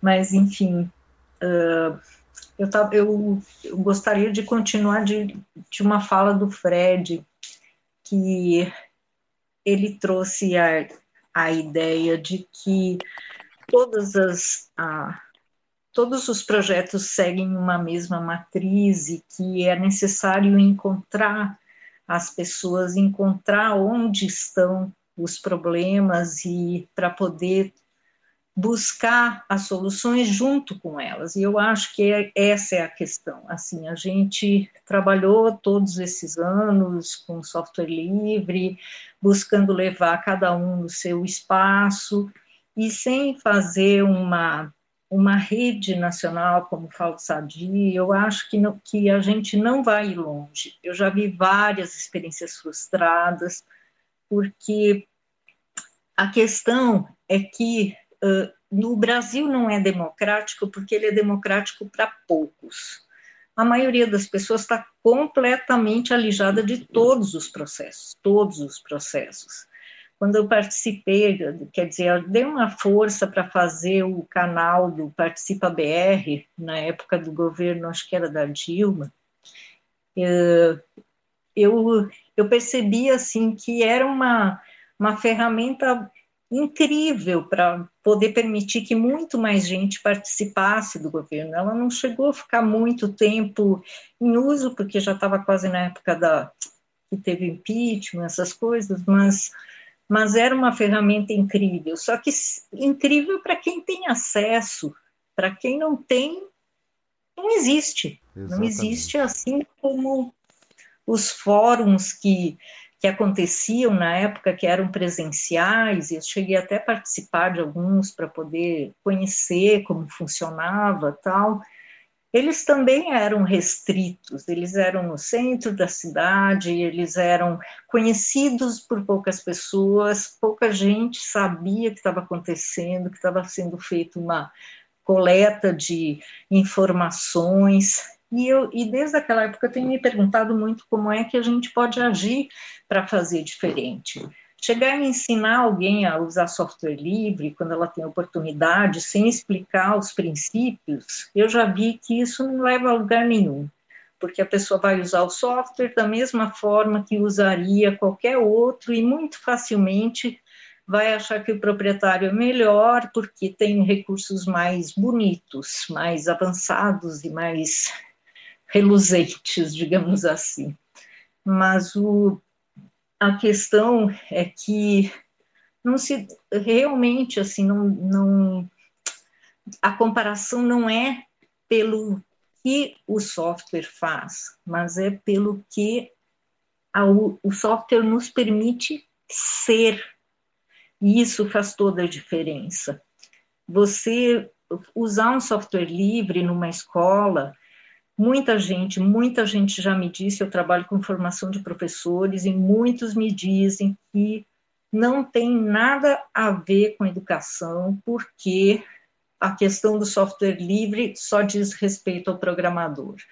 No entanto, se você se eu dou aula para um grupo de 100 alunos, digamos assim, já dei aula para turma de 500, e nessa turma de 500 eram alunos de todas as áreas, tá, da UFMG, aula de redação, e eu coloquei todos eles para discutir questão de software livre. Dessas turmas, saía assim cinco, seis que se interessavam pelo tema, começavam a ajudar, tinham ideias de pesquisa e começavam a trabalhar com pesquisa em cima do uso do software livre na educação e que começavam a mudar o seu mundo. Então, uma coisa é você faz, usar a formação de professores, outra que vão chegar nas escolas onde não está todo mundo. E as escolas não têm, a maioria não tem o acesso que a gente gostaria. Então, eu acho que a única forma realmente de fazer alguma diferença é a gente se unir para juntar, quem sabe formar professor com quem sabe reformatar a máquina, com quem sabe uh, criar um Linux mais acessível, com quem sabe trabalhar com rede, para a gente poder chegar em cada escola e em cada lugar que a gente conseguir eleger e conseguir chegar e ter um espaço de atuação para fazer uma mudança completa. As pessoas, o mundo que a gente pode criar é tão grande, tão fascinante que eu não, eu não consigo entender por que, que a gente não fez ainda, sabe? Eu acho que a gente precisa ir lá e fazer, e está mais do que na hora de fazer isso. É isso, não sei, viajei. Não, você viajou, eu adorei a sua viagem, viu? E, é, a gente tem repetido muito isso. É, é uma necessidade que eu sinto constantemente, me incomoda constantemente. Mas é, eu sei que o, que o, que o, se não me engano foi o Fred, é, é, olha só, vou avisar, não adianta levantar a mãozinha porque eu não tenho como marcar isso daqui, tá? É, vocês mesmos vão se organizando, mas agora eu queria muito ouvir a Fabi. A Fabis, Fabiana. Tá, por, tá com a gente? Tá podendo falar? Oi, oi. Eu tô com a banda bem fraquinha aqui. ah, mas é o suficiente, Fábio. eu não vou conseguir abrir a câmera, porque senão aí sim que cai tudo né? A, a, a conexão aqui não é das, das mais estáveis, mas vamos lá. É, fiz questão de entrar na live quando soube, principalmente, que era o, o, aniversário do Wilkins, né? Aí eu falei, não, o Wilkins que vocês estão chamando ele de Lennon, aí eu chamo ele de Wilkins. É que eu curto música, curto Beatles, então para mim é Lennon e acabou. Tá certo. Mas é isso, são, são essas, essas conexões que a gente tem aí, as visões diferentes que a gente tem, inclusive os nomes diferentes que a gente dá para as coisas, que faz essa pluralidade linda que é o nosso ecossistema. E, e essa, essa pluralidade de visões, principalmente, que eu acho que eu, eu poderia contribuir um pouco para a live de hoje em relação à, à democracia, porque eu acho que o que falta para nós hoje é justamente a gente perceber os nossos pontos cegos, né? A gente conseguir é, perceber que a gente não consegue ter uma visão do todo, inclusive fisicamente, a gente não tem essa visão do todo, nós temos dois olhos que apontam para frente, né? Olhos predadores. né? São olhos que é, é, não têm uma visão atrás, não tem uma visão do lado, então a gente tem que se estruturar para conseguir se movimentar no mundo através dessa visão para frente, né? E que a gente acha que é para frente, né? É, dependendo porque o para frente é muito relativo, né? Em relação aos nossos pontos cardeais aí, aonde a gente se movimenta. Vocês estão comigo ainda? 100% com você. Ah, ok. É que apagou um negócio aqui, eu achei que tinha, tinha ido embora. Mas, enfim, então, assim, essa questão de, da democracia, para a gente conseguir radicalizar a democracia, a gente tem que radicalizar os nossos pontos de vista também. Vamos lá, né? É, no mínimo dois pontos de vista para conseguir é, colocar um ponto em algum lugar e aí ir para o terceiro, para a quarta, para a quinta dimensão e ir abrindo as dimensões aí para entender o nosso lugar no mundo. É né? por triangulação, Matematicamente né, falando. É por triangulação que a gente se acha, né? Primeiro, eu não sei se, eu, se alguém de vocês já leu aquele livro chamado Planolândia, que é maravilhoso. Né? Se, se alguém não leu, é um livro é, muito fininho, né? fácil de ler, e é feito por um matemático que se chama Planolândia, e que é muito interessante que ele fala sobre um mundo só em duas dimensões, né? E como é que a pessoa que foi para a terceira dimensão foi achincalhada e tal, achada de louca. Então imagine ir para outras dimensões que não somente as três que a gente conhece hoje em dia conscientemente, né?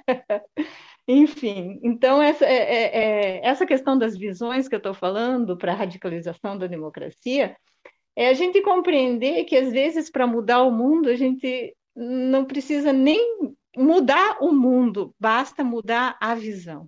Né? Porque daí a gente consegue, a gente, a gente olhando para o mundo de maneira diferente, conseguindo mudar a nossa própria visão, Cara, muda muita coisa. Eu estou experimentando cada coisa com isso agora, com essa, essa busca de mudar a minha visão de mundo também, que são maravilhosas, assim, né? É, é, é, é difícil falar assim, caramba, você está numa pandemia, está vivendo experiências maravilhosas, mas é, é um paradoxo, né? Porque a gente fica tentando buscar razões para permanecer por aqui lutando, né? Eu acho que todos nós estamos fazendo isso nesse momento também, porque não tá fácil, cara, não tá fácil, né? Quem é, não está vendo né, as coisas ruins que estão acontecendo é porque está muito alienado do mundo, né? Sei lá, tá, sei lá em que outra dimensão aí se, se conseguiu ser sei lá fazer o quê, mas enfim, tá, tá difícil, né? Mas a gente pode se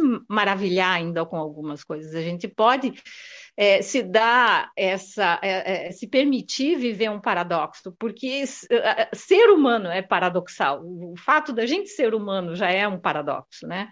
Muitos filósofos falam sobre o fato da, da vida ser um, um eterno paradoxo do começo ao fim, né? Então a gente compreender esse paradoxo, viver ele, né? E, e, não tentar também ficar só tentando entender ele. Os paradoxos estão feitos para ser vividos, como diria o, o Al-Farouk, que é um dos, dos, filósofos que fala sobre paradoxo, né?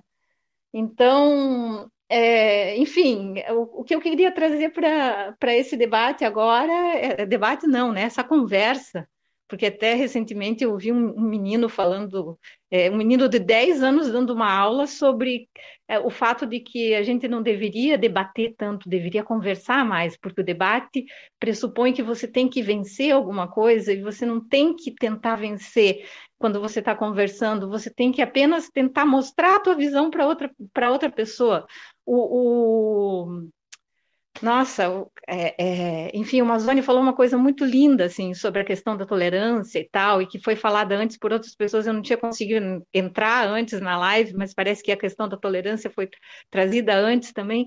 E, e na tolerância, justamente isso, você aceitar a visão do outro, ver que ela complementa a sua, e daí você ter todas essas visões e não simplesmente negar a visão do outro e achar que a tua é melhor que a do outro, e, e sim ter as visões complementares.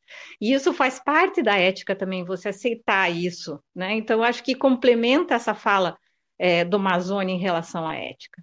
Né? Você, é, essa questão das visões. Então, a gente tentar mudar a nossa visão também, trazer mais elementos para tirar o, esses pontos cegos e não atropelar o ciclista,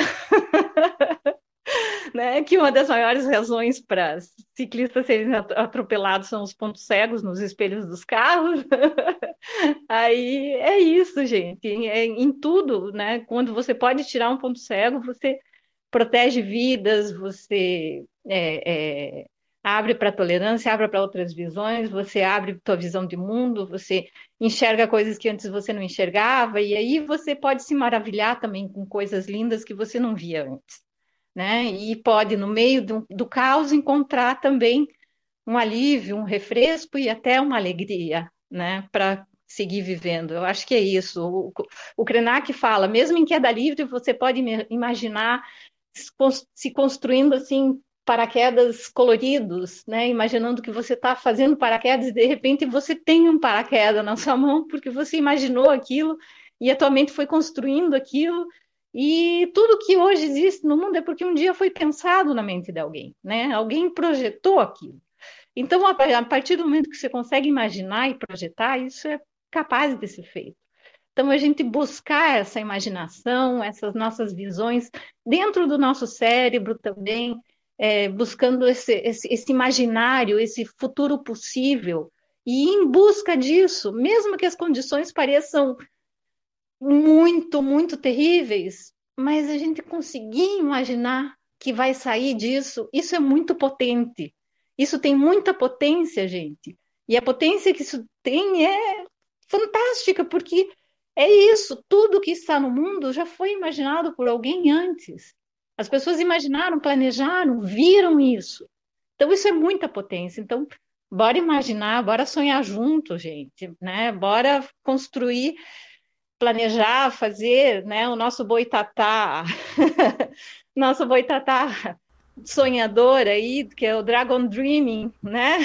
Eu falo boitatá para trazer para o Brasil, que é sonhar, planejar, realizar e celebrar né? Vamos lá, vamos, vamos fazer projeto, gente, vamos colocar a coisa para funcionar, como a Aninha falou aí, vamos fazer, não, né? Vamos, vamos imaginar, vamos sonhar junto, aí vamos realizar, quer dizer, planejar, realizar e aí celebrar. Tem, tem umas metodologias aí que ajudam a gente pra caramba, então material não falta, ferramenta não falta, que falta realmente a gente perceber que né, a gente pode mudar a nossa visão e conseguir fazer as coisas juntos. É isso. Obrigado pelo espaço aí, gente. Nós é que agradecemos. É, que show, que show de otimismo, que show de, de esse, esse o tal do outro ponto de vista, né, foi é, é realmente uma coisa que estava faltando um pouco aqui. Mas eu tenho até mais uma pergunta, mais uma provocação nesse sentido do que você falou, Fábio. E quando o outro, na verdade, não tem uma visão do mundo, ele tem uma projeção que foi in, inserida de uma certa forma na mente dele para que ele visse o mundo daquela forma, onde a, as pessoas são diferentes e as diferenças são todas elas é, é, é, irreconciliáveis, do tipo o, o, homem que vê no negro algo a ser a, ser odiado, vê na mulher algo a ser odiado, vê no, no, no, no, nos outros gêneros algo a ser odiado. Como que a gente lida com essas outras visões? Vamos incorporar também o entendimento aí eu acho que até nesse sentido é que vem um pouco da observação do Creteu, do Mazzoni, né, sobre aquela frase famosa, né? Ser, ser tolerante com intolerante é ser intolerante no final das contas, né? É compactuar com a intolerância. Então eu também vou fazer essa provocação em cima do que você disse para gente, Fábio. Mas o Lennon também está pedindo para falar faz tempo. Ele caiu, voltou, se recuperou da queda. Espero que não tenha causado nenhum hematoma. então vamos lá. Você está mudo, eu acho. Bom, gente, eu estou aqui, vocês podem me dizer? Sim. Estou presente. O Lennon com certeza desenvolveu, criou um guarda-chuva aí, um paraquedas quando colorido. Foi. paraquedas me trouxe de volta. Sadi, ô, ô Sadi, você terminou de falar naquela hora, eu percebi, parece que você estava terminando, terminou de falar. Eu compartilho minha palavra com você. É, é, eu terminei. Tá, tá. Bom, gente, então é, dizer o seguinte, né, que o que eu percebo é que nós somos, todos nós, todas nós somos afetados pela fragmentação do mundo, pelas especializações em que o mundo foi dividido. Né? Quem é da academia sabe o que eu estou dizendo, mas também quem tem um pouco de sensibilidade para perceber isso sabe também. Então, muitas vezes, os nossos pontos de vista são à vista de um ponto determinado. Né? das nossas atividades, do nosso conhecimento, das nossas relações, mas, sobretudo, passa muito pela nossa militância profissional e visão de mundo dentro desse, desse espaço que nós trabalhamos, vivemos, militamos, onde a gente passa mais tempo. Então, é, o que eu trago aqui, talvez como provocação e para nossa reflexão, é o que eu tenho aprendido com Edgar Morin e com Paulo Freire, né? Porque o Paulo, o Edgar Morin diz o seguinte, né, no, no, livro dele, Os Sete Saberes para a Educação do Futuro, que essa ideia da fragmentação, na verdade, separa, é, é, eleva cortinas de fumaça e não leva a humanidade a lugar nenhum, que é, é preciso reaprender a valorizar o local, mas conectar o local com o todo, conectar o local com o restante do conhecimento e o restante da casa comum que nós vivemos, né?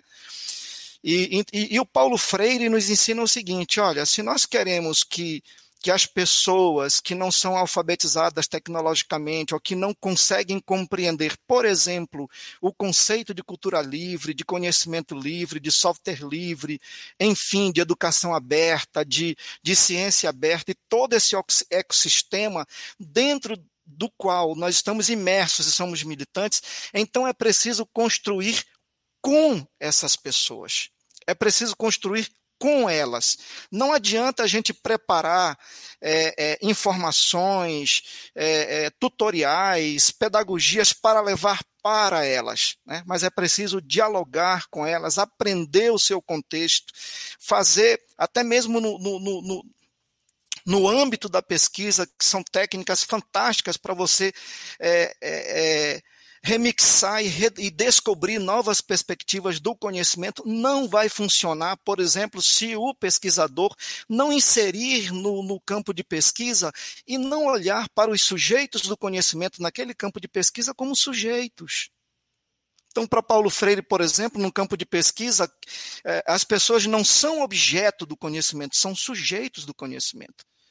Então, eis porque, quando eu fui fazer minha pesquisa do mestrado numa escola, para tentar mostrar para eles a filosofia do software livre, o que eles poderiam, aquelas professoras e professores, poderiam tirar de proveito ali naquela escola e no contexto comunitário, com um projeto, um computador por alunos, eu optei por uma pesquisa participação, participante. Então, eu mergulhei naquele contexto e computadores ali que estavam dentro de um armário que era gerenciado pela diretora, de repente saíram dali e foram para a mão de professores criativos. Uma professora me pergunta: escuta, do que, que você está falando? O que, que é software livre? O software livre é democrático? Então eu lembrei do Paulo Freire que me ensina que não é o software ou a máquina ou a técnica que é democrática ou antidemocrática, é o ser humano. Sou eu, como, como tecnólogo, é o desenvolvedor, é o professor, como um usuário na ponta, que é democrático ou antidemocrático. Então é preciso é, a gente ter essa percepção, primeiro, né, de que o todo precisa comunicar, as partes precisam ser valorizadas, as comunidades locais precisam ser valorizadas, mas também precisam dialogar com o todo de forma orgânica, como disse é, meu amigo Frederico Guimarães, e de forma sistêmica, como eu ouvi outro dia de Marco Mazzoni. Né?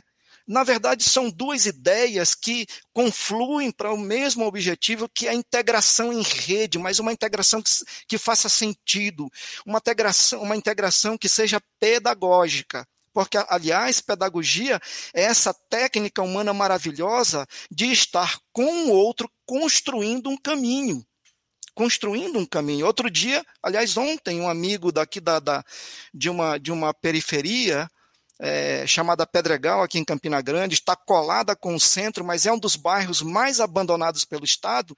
Então, meu amigo Beck liga para mim e diz: Lennon, eu gostaria que você viesse falar de, de, de software livre para a gente dialogar sobre isso, para uma, uma pequena federação que nós estamos organizando, que tem cinco favelas, uma do Rio de Janeiro, uma daqui de Campina Grande e mais outras três de outros três estados.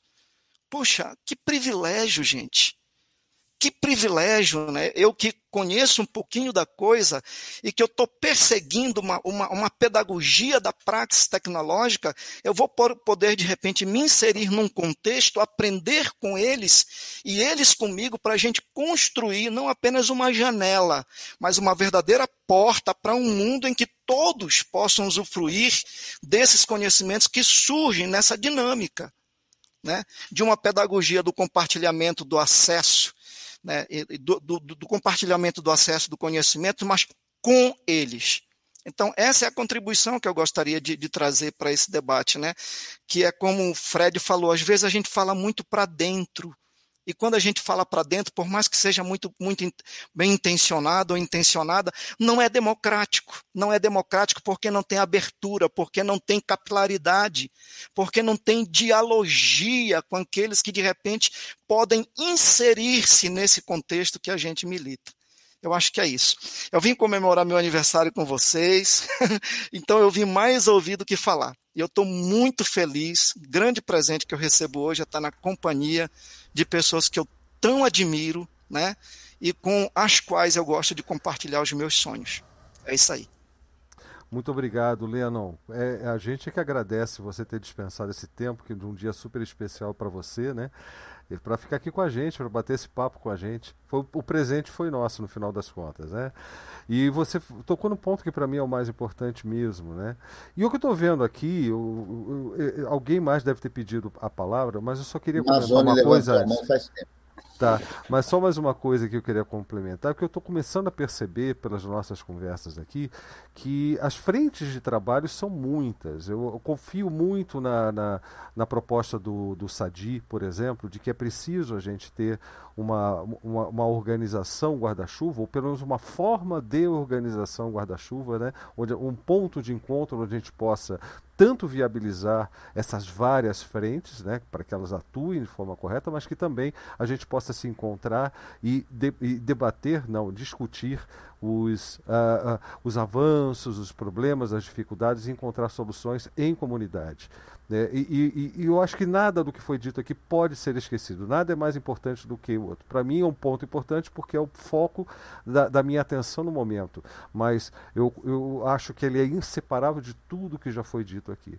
Tá? Mazone, desculpa tomar o seu tempo aí.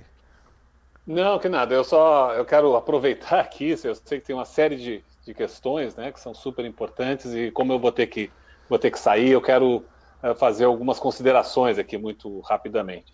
Uh, primeiro, começar por esse ponto que o Sadi colocou, mas, mas conversar com uma série de outras colocações que foram feitas. Uma delas é que, por que a importância dessa, dessa organização, dessa organicidade? Nós já tivemos uma série de experiências no mundo do software livre, de maneira geral, mas eu vou, vou me situar nessa questão da democracia. Né? Foi, foi mencionado aqui que a democracia é um erro e, e, e fazer a, a, insistência nela né? seria, seria insistir no erro. Olha, uh, a democracia tem vários problemas, tem vários, várias dificuldades no mundo inteiro. A democracia começou com os homens ricos, né? depois passou para os homens, depois chegou na, na, nas mulheres, muito recentemente, diga-se de passagem. Então, a democracia tem vários problemas. Agora, ela só evoluiu a partir da própria democracia, ou seja, a partir do debate, da discussão, da construção coletiva, de compreender que as pessoas são importantes. Se a gente despreza a importância do outro, a gente realmente não gosta da democracia, só que não existe uma alternativa razoável para a construção de uma sociedade que pretenda ser justa, que nós nunca conseguimos atingi-la, mas que pretenda ser justa. Então, acho que é, é, importante, nós continuamos insistindo com isso. Vamos continuar insistindo com, com, esta, com esse caminho, porque os outros caminhos estão comprovados que não servem. Então, se esse tem problemas, e tem, nós vamos insistir para ver se a gente consegue ir melhorando, melhorando coletivamente, não só com a minha ideia, mas com a ideia é, de, todas, de todas as pessoas. E a, e, e a organicidade, de onde é que entra essa questão da organicidade? Porque a gente já teve no mundo do software e no mundo do software livre muitas experiências, é verdade, da questão da democracia, algumas pre preservando um pouco mais a participação, outras preservando um pouco menos. Foi mencionado aqui o Participa BR, que na verdade nós fizemos, eu era presidente do SERPRO, né? coordenei todo o Participa BR uh, pelo certo, mais do que diz respeito. Era o início do governo Lula, segundo mandato do governo Lula, construímos o Participa BR, eram plenárias de, de, conversa com as pessoas, não tinha ali, inclusive, uma função de decisão. Né? Nós fizemos no governo Dilma o Dialoga Brasil, que era a mesma tecnologia, também era da Colivre, também era em cima do Nosfero, né?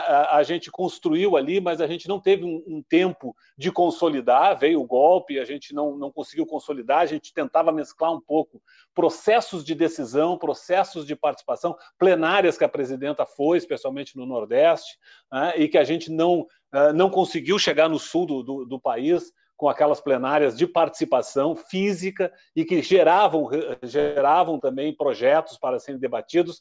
A comunidade de software livre lá de Barcelona se apropriou um pouco dessa ferramenta, é o mesmo código, são as mesmas as mesmas tecnologias, é Rails, Ruby, né, é, em cima de, de, plataformas abertas, eles, eles avançaram, avançaram em muito, é, eles conseguiram fazer uma coisa, porque quando a Dilma falava da, da, participação, ela começou junto lá com o Obama em sete países na comunidade mundial defendendo o governo aberto. Né? Essa era a ideia, era o governo de participação popular. Não, não tinha um software propriamente dito. Mas hoje são 70 países que participam do governo aberto, são 200 instituições que participam e que fortalecem essa, essa ferramenta. E aí eu chego nessa questão da organicidade. Por que, que funcionou? Por que está por que está se espalhando e por que, que a nossa aqui, infelizmente, a Colivre não conseguiu? Porque faltou comunidade para a Colivre. Né? A Colivre, que era uma iniciativa fantástica, sensacional, sou muito amigo de todos eles. Né? É, fui, fui chefe de vários deles, inclusive, porque muitos passaram no concurso do Serpo, lá em Salvador, na Bahia. Uh, mas a gente não conseguiu que, de ter uma demanda de trabalho que sustentasse a, a Colivre. E hoje esse produto está sustentado pela comunidade lá da, da Catalunha, né, do, do, governo regional da Catalunha, do, do, governo da prefeitura de Barcelona, hoje Madrid, Lisboa, né, uma série de cidades estão. Agora Belém do Pará está tá, tá iniciando o uso do, do Decidim. Então a gente vê aí uma luz, uma oportunidade de construção a partir de comunidade de uma ferramenta que tem muitas coisas para se, se evoluir, mas tendo comunidade é muito importante. Todos vocês devem se lembrar que o prefeito Haddad ganhou um prêmio de melhor prefeito das Nações Unidas por participação popular. Né? O prefeito Haddad. Só que o produto era software fechado. Quando o prefeito Haddad foi embora, acabou a plataforma da Prefeitura de São Paulo de participação popular e acompanhamento de obras. Então é isso que a gente não quer que aconteça. Nós queremos que essa, essa experiência continue, a gente crie redes no Brasil, de redes de cidades democráticas, independente da, do viés político. No mundo tem prefeituras de direita. Uh, Barcelona, desculpe, Barcelona, ah, Buenos Aires implantou o Decidim com, com o prefeito Magre. Então, é, há possibilidades generosas em todos os campos se a gente tiver espaço para conversar, para espaço para dialogar. Eu acho que isso que foi mencionado aqui, né, pelas nossas participantes, inclusive. Eu quero até dar para mais um exemplo que eu acho que é importante. Né, quando eu implantei a, a rede escolar livre uh, no governo do Paraná, foram 2.100 escolas. Uh, a comunidade escolar sequer sabia que nós estávamos usando software livre. O que a gente fez foi um ambiente pedagógico colaborativo. Eles, os professores discutiam matemática, os professores discutiam geografia, os professores e depois eu dizia para eles: vocês estão usando Linux, vocês estão usando PHP, porque era, era a plataforma que a gente tinha. Vocês, uh, e aí eles começaram a se encantar pela plataforma, mas primeiro nós demos para eles uma plataforma que eles podiam conversar entre eles. Os livros didáticos eram impressos a partir do conhecimento livre que aqueles professores uh, colocavam lá. E o Estado começou a economizar dois terços do valor que comprava de livros didáticos. Antes, começamos a imprimir os livros didáticos a partir do ambiente pedagógico colaborativo. Não é por nada que, a, que o governador que implantou isso lá, que é o Requião, que não sequer é do, do meu partido, apesar de eu estar lá sendo o coordenador, o presidente da Celepar na época, uh, ele é pedido pelos professores, porque entende o respeito disso. Isso dava recursos, inclusive, de promoção para os professores. O professor que mais colaborava tinha notas para ser promovido no final do ano. Então, a, a, lógica de que a participação ela também traz retorno, que também é bom, né, que também é legal. Eu acho que é isso que a gente tem que mostrar. E aí, para para finalizar, né, dizer que nós estamos trabalhando com essa ideia do, do Decidim, porque não é a plataforma perfeita, mas é a que tem comunidade, a que permite isso. Hoje já é feito, agora, semana que vem, nós temos um grande debate, eu faço parte da comunidade, nós temos um grande debate sobre uh, o, o plano de, de desenvolvimento da Catalunha. Né? Então, vai estar aberto à discussão. Nós temos várias salas de debate. Vamos discutir participação, vamos discutir questão de gênero, vamos discutir uh, questão uh, também de, de, preconceitos múltiplos que tem na comunidade europeia. Né? Então, vamos estar lá uh, participando desses debates dentro da plataforma, usando a plataforma para para o debate para a evolução da plataforma. Então, é por isso que a gente tem defendido tanto essa plataforma decidir. E aí, eu prometo que é para fechar mesmo, né? O professor Fred, acho que falou coisas importantíssimas uh, na questão, inclusive, ambiental, né? E você sabe que, eu, que é um tema que eu, que eu gosto de, de, de dar pitaco. Né? É, essa questão da, das cooperativas, a importância delas, eu vou, eu vou ler aqui um parágrafo de um livro, chama-se Terra Viva, do Stephen Harding, né? que ele diz o seguinte: como alimento produzido na sua região, eliminando assim seu apoio à rede de transporte global, extremamente poluidora, que emite cerca de 80 quilos de gás de estufa, mesmo para a cesta de consumos médio de uma comida orgânica. Deste modo, você vai economizar até 3,6 toneladas de carbono por ano, simplesmente comendo a comida a comida local. Né? Então, a importância foi falar da questão do, do, do, do, do, movimento feminista, Gaia, né? Nossa, nós vivemos por causa de Gaia, né? Se nós não cuidarmos de Gaia, Gaia nos cuida o tempo todo. Gaia tem vida, Gaia não é um, um pedaço de terra, né? A, gente não consegue uh, receber alimento sem ela conseguir transformar o carbono, passar pelos micro-organismos e tudo, tudo que acontece, transformar larva em oxigênio, co coisas maravilhosas que acontecem e que nós estamos só ajudando a destruir em vez de ajudando a cuidar. Então, é, é, é essa complexidade que a gente tem que lidar, é com essa complexidade que a gente tem que entender que só assim nós vamos construir um mundo melhor. E aí, para o meu aniversariante, e aí fechando mesmo, prometo, né, dizer que não queira ser a versão perfeita, né? queira ser essa versão em processo evolutivo, né? queira ser essa impermanência, como diria uh, o nosso Buda, ou como diria uh, Sartre, Raul né? Seixas. Que, que, que, vem a ser o Raul Seixas, né? mas o Sartre, no, no, seu livro, seu livro maravilhoso, que é O Ser e o Nada, né? que ele diz que nós estamos sempre em processo de construção. Heidegger já dizia isso no Ser e o Tempo, né?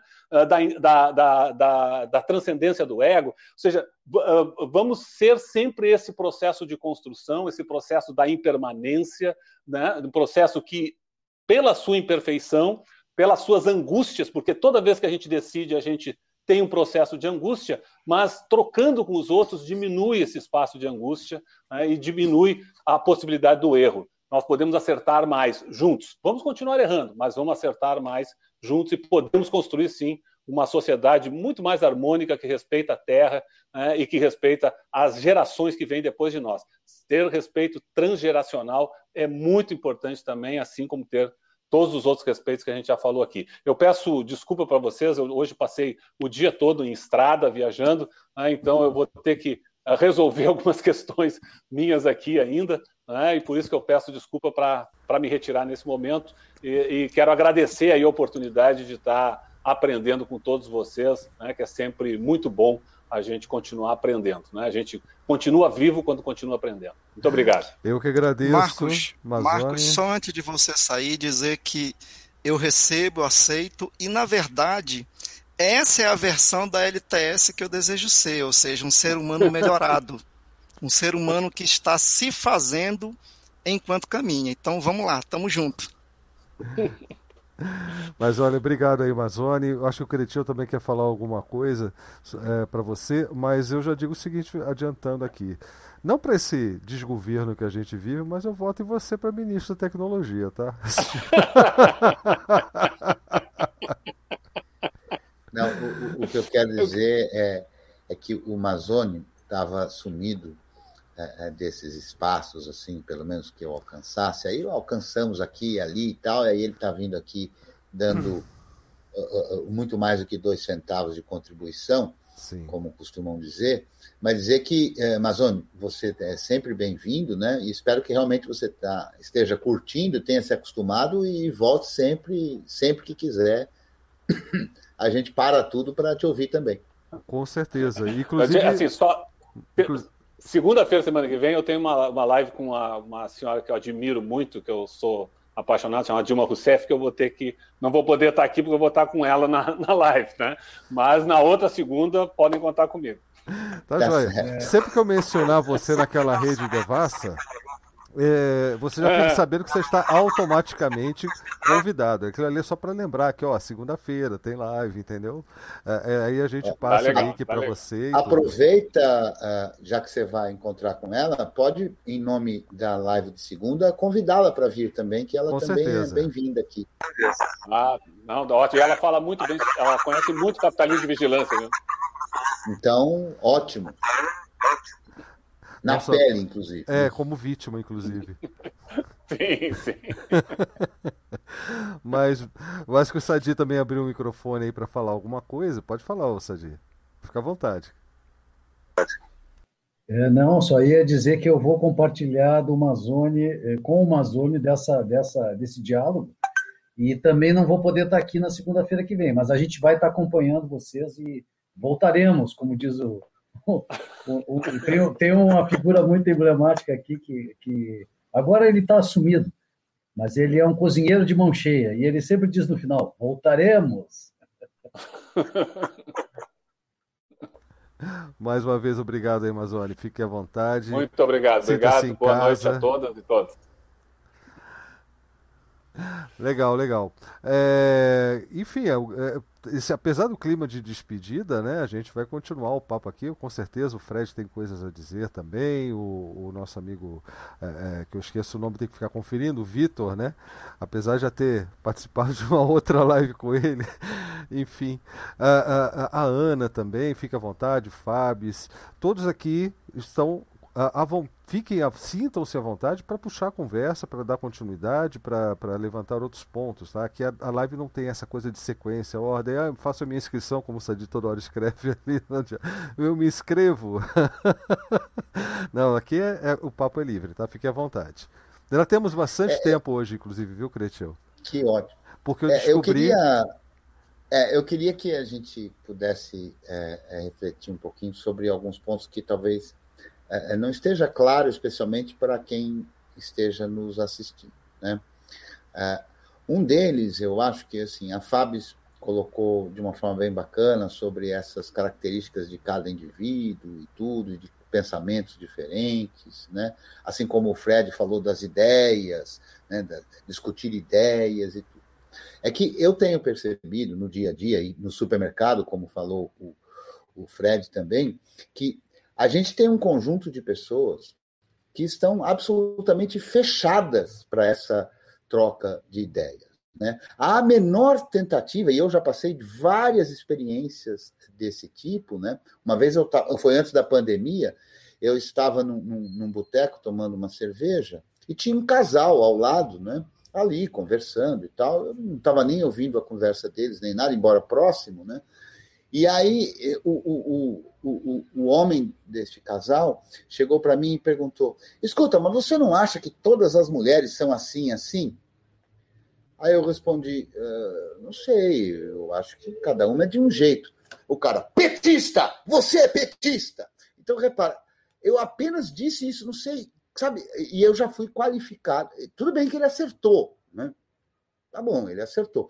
Mas já fui qualificado, quer dizer, não é que ele me identificou como um petista, vírgula, vamos discutir. Não, ele me identificou como um petista, eu não sou petista, não faço parte do Partido dos Trabalhadores, nem de outro, nem outro partido, mas enfim, é, a partir dali se estabeleceu um bloqueio, um bloqueio absoluto para a conversa. Então, como é que a gente lida e não é fácil, né? Eu acho que a gente lida, ao meu ver, com inclusão, com tolerância, com tantas outras formas, com pedagogia, com a tentativa de didática e tudo, mas eu acho que a gente encontra um grupo de pessoas, e não é pequeno esse grupo, que estão absolutamente fechados a qualquer, a qualquer diálogo, né? Na etimologia de diálogo, é, é não de dois, como muita gente às vezes pensa, mas de diálogo, ou seja, através da razão, né? Então, essa discussão em que um ouve o outro, ouve mesmo, né? não é porque ficou calado, é porque de fato está ouvindo, acompanhando o raciocínio.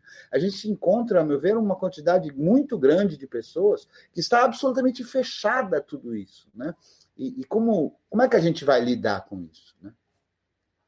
É, é, inclusive tem uma a imagem da Fábio, foi muito interessante. Eu gostei dessa coisa dos olhos, da triangulação toda, da visão. Mas a, a gente olha para frente, de fato, e, e, e olhar para frente tem muito a ver com vontade, né? Alguém falou aqui sobre o olhar do predador, né? Aquele voltado para frente. Acho que foi ela mesma que falou isso.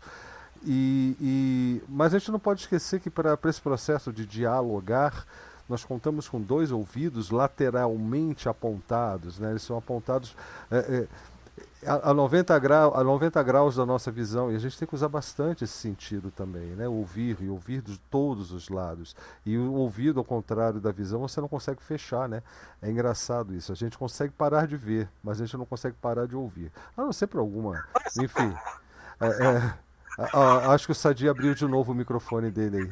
É, sim, para aproveitar esse gancho, eu acho que tu, tu pegou bem, Blau, essa questão que a Fábio colocou, que é importante, essa é, chamar atenção para essa aparente limitação nossa é fundamental porque nós nos estruturamos a partir eh, de, de forma muito consistente a partir é, desse, desse, espaço imagético, né, da, da construção que o olhar produz Exato. É, mas nós somos seres simbólicos, e aí eu, eu, eu acho que tu, tu, pegou bem essa questão do, do ouvido, e eu diria mais, que, que, nós temos um exercício por fazer, que é aprender a enxergar é, com todos os sentidos, e não apenas com os olhos. Né? Porque eu acho que se a gente fizer isso, a gente escapa dessa, a gente escapa dessa, dessa cilada, né? Desse, dessa visão é, é, é focada, né? É, carnívora, digamos assim. Eu acho que acho que é, é uma boa saída e tem a ver tem a ver com essa é, e a solução de certa maneira passa pelo que o Lennon disse muito bem, brilhantemente, é, é, é a partir de um esforço de construção com, né? ou seja, porque não tem não tem como tu fazer o com sem ser de forma interativa legítima, real. E se tu interage, interagir não significa uh, olhar olho no olho uh, ou, ou, falar e ouvir, é tudo junto, é, é tudo junto misturado. Quer dizer, é, é, é, é entrar num processo de, de amalgamento, de, de, de amálgama, né? de, de,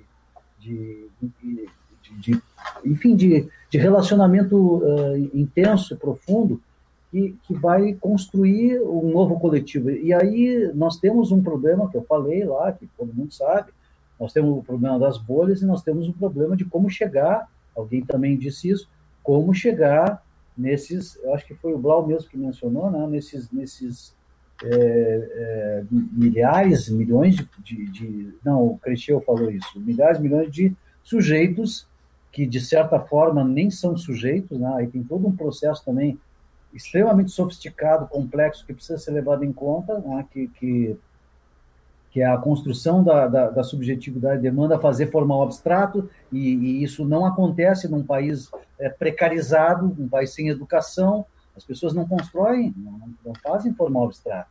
E aí tu querer que ela entenda o que é software livre é demais, é demais. Elas não entendem coisas muito mais relevantes e muito mais é, precedentes.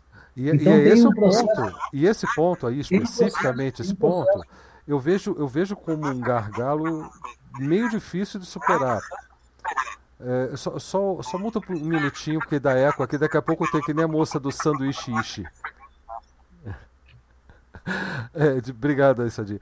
É, é, que, que, que, é um gargalo meio difícil de superar, porque é, toda, toda, tudo isso que a gente está falando é ação política, né? e ação política, por natureza, ela depende da, da, da, da aceitação e da participação e do impulso que normalmente vem por um direcionamento, por uma manipulação, mas é o um impulso popular. Sabe, a base para que você tenha de fato um governo que um, um, um, um governo um projeto de estado em que você tem a implementação de vários tipos de políticas desse tipo, software livre e outras, né? elas só vão para frente se houver um mínimo de apoio popular para que, e de cobrança até popular para que elas existam e continuem. Sem essa base popular, é quase impossível. E, e, eu vou falar sinceramente, eu fiquei cinco anos afastado da tecnologia como atividade principal e eu não, não, fazia ideia da existência desses vários projetos e plataformas. Nem mesmo da SL eu sabia a existência. E olha que eu sou um cara mais ou menos informado. Para você ter uma ideia. Porque a, não há o diálogo desses projetos com outras camadas da sociedade. Eu só consigo ver esse diagnóstico. Não há diálogo. E, não vai, e, e, e o, o sucesso da gente, de, sobre tudo que a gente falou aqui, e, e, o sucesso da gente é o sucesso da nação, do modelo de sociedade que a gente está, tá, enfim, é, é, idealizando aqui, né? É, é, depende disso. Como que eu vou saber que, que isso é importante para mim se eu nem sei da existência? Como eu vou saber que eu posso fazer algo mais do que eu, do que eu faço? Como que eu posso viver uma vida desprogramada por terceiros? Como que eu posso que eu posso exigir uma sociedade, eu posso sonhar como uma sociedade, usando a palavra da Fabi, como eu posso sonhar com uma, com uma sociedade se desde o berço sou ensinado e adestrado e, uh, enfim, treinado para pensar que o que, eu, o que eu tenho que fazer é alimentar, é, é me alimentar, alimentar minha família. É, eu, eu, sou um cidadão de bem se eu trabalhar é, não sei quantas horas, 40 horas por semana, sabe que se eu pagar os meus impostos, se eu obedecer à polícia, se eu aceitar de cabeça baixa, tudo que acontece vem imposto de cima para baixo para mim e assim eu vou ser um cidadão realizado, porque esse é o, é o ideal colocado diante eh, na minha frente ali o, que eu, que, o ideal que eu devo perseguir como cidadão de bem. Vencer na vida. Isso é vencer na vida. Então a gente tem um gargalo aí muito grande. E, e, e a ideia da, da, radicalização da democracia, para mim, sempre soou dessa forma. É, é, você levar a democracia, você devolver a democracia para a raiz da, da, da democracia, demo, povo. E aí é povo mesmo, não mais aquela democracia que foi uma palavra dentro de um contexto é, do contexto grego antigo, do contexto é, da Idade Média, do contexto do, do, do, da, do, liberalismo, do contexto do neoliberalismo e agora nessa dessa sociedade de, do, capitalismo de, vigia, de vigilância. Sabe, é, é, é, é essa transformação a partir da raiz que eu vejo como radicalização, ou seja, você agir com a raiz. Né? E, e, aí, de fato, dá um sentido. E eu concordo com o cara: democracia é um erro. É um erro como ela está sendo mostrada para a gente, porque ela nada mais era do, do que uma palavra para ganhar voto num dia de eleição. É isso que é democracia na cabeça da maioria das pessoas. É um erro. É assim elas aceitam uma ditadura tranquilamente. Elas não pensam. Só isso. Elas não pensam. E quem que vai mostrar para elas que elas podem pensar? Elas não cogitam a possibilidade de pensar. Então, esse é o foco, mais ou menos. Isso é mais uma provocação, enfim, uma reflexão. Mas olha só, só vou falar em relação ao horário, que nós temos agora exatamente 40 minutos para terminar essa live, ou ela será cancelada, não vou ter como salvar. É, eu faço agora as lives com mais de duas horas, Cristian, por um motivo, porque eu vou, eu vou colocar também lá no. fazer o um upload no YouTube. E se eu fizer com, lives com menos de duas horas no YouTube, depois eu vou ter que tirar do Odyssey onde elas são sincronizadas. Elas acabam voltando para o Odyssey. Então eu vou ter esse outro trabalho. Então agora elas têm que ter mais de duas horas. Mas ó, temos 40 minutos. Eu acho que pela profusão de ideias que nós temos aqui, eu acredito que se a gente falar que ó, vamos nos encaminhando para o final, a gente vai ocupar com certeza todo esse tempo, ainda vai faltar um pedacinho, tá? Mas agora sim, encaminhando para o final, fiquem à vontade aí. Pessoal, eu, eu queria, tomar... eu queria pedir ah. a palavra porque eu vou sair já já, né? Vou é, voltar ali para mesma questão. Eu Mas... vou voltar ali para os meus, né? Porque ainda não deu meia-noite, continuo aniversariando. É, tá então, só Boas dizer festas. o seguinte, né? Só dizer o seguinte, tá, gente? Que é, eu sei que tem muita gente e, e, todos nós, todas nós, muito provavelmente trabalhando projetos. Projetos, sabe, que tem capilaridade social, que tem envolvimento, que tem engajamento, que trabalha com os sujeitos que estão nesses locais, sejam locais é, é, digitais, ou sejam locais é, presenciais, né? Então, agora é, a gente precisa aquilo tem me preocupado muito, Frederico, sabe essa questão da gente pegar o local e tentar fazer algo orgânico em rede, sabe? E a gente vinha construindo isso no Fizzle, né? A gente vinha tentando, pelo menos. E aí seria interessante, né, é, a gente começar a pensar em modelos, modelos que sejam orgânicos. É, por exemplo, Ana Mate é, tem muito isso, né? Ana Mate, para mim, não é porque eu estou na presença dela, não, mas é, ela é muito genial nisso daí, em criar modelos, trazer pessoas para. E Creteu também. Creteu tem essa, essa dinâmica também. Trazer consciência, trazer é, essa ideia, sabe, do conhecimento orgânico, do envolvimento, do engajamento desses sujeitos para compreensão do projeto, né?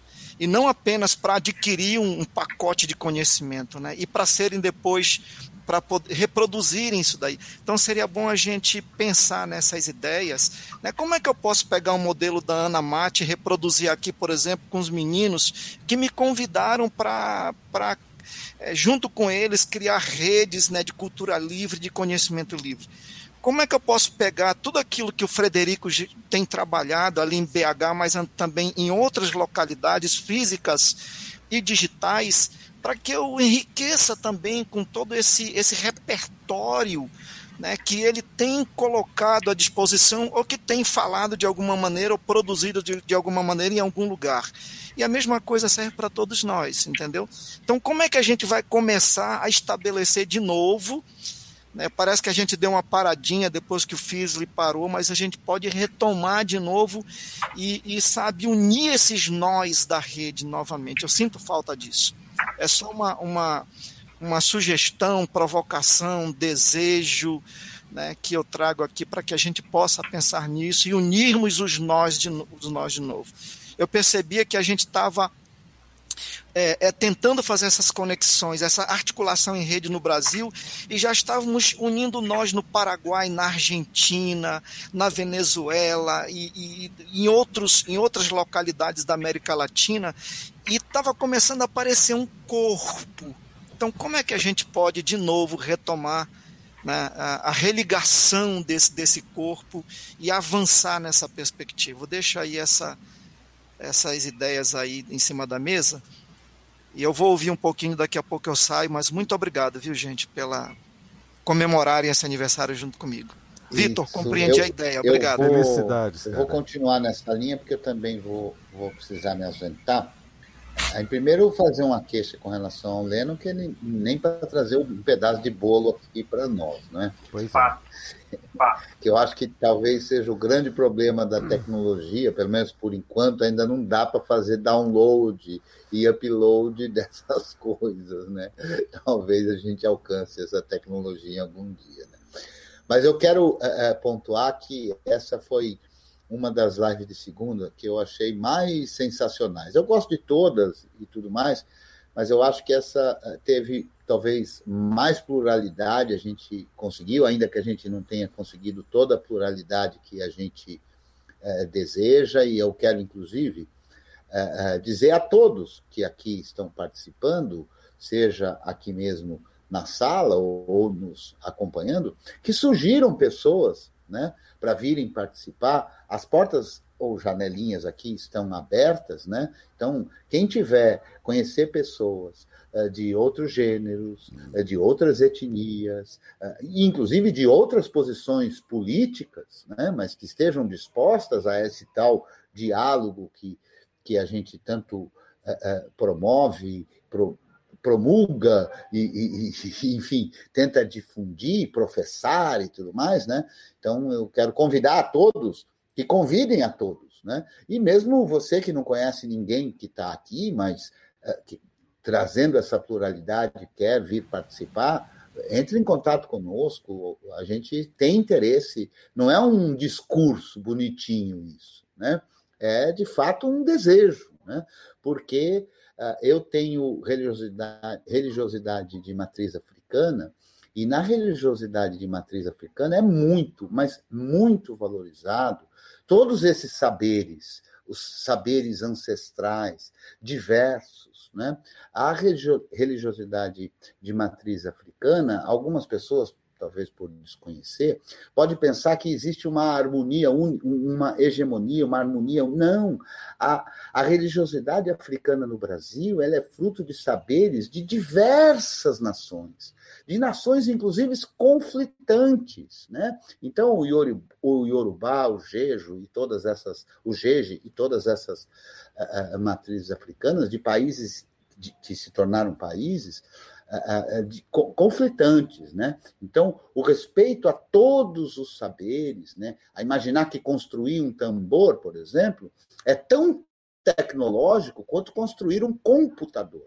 São tecnologias diferentes, são saberes, né? Tecnologia no sentido mais abrangente, né? Então, a gente quer convidar a todas e todos a, a, a virem aqui participar e darem suas contribuições, né? É, inclusive com, com mais divergência. Né? Na live de segunda, eu tenho uma sensação, é, é, quer dizer, se o mundo fosse a live de segunda, eu, eu estaria muito feliz, né?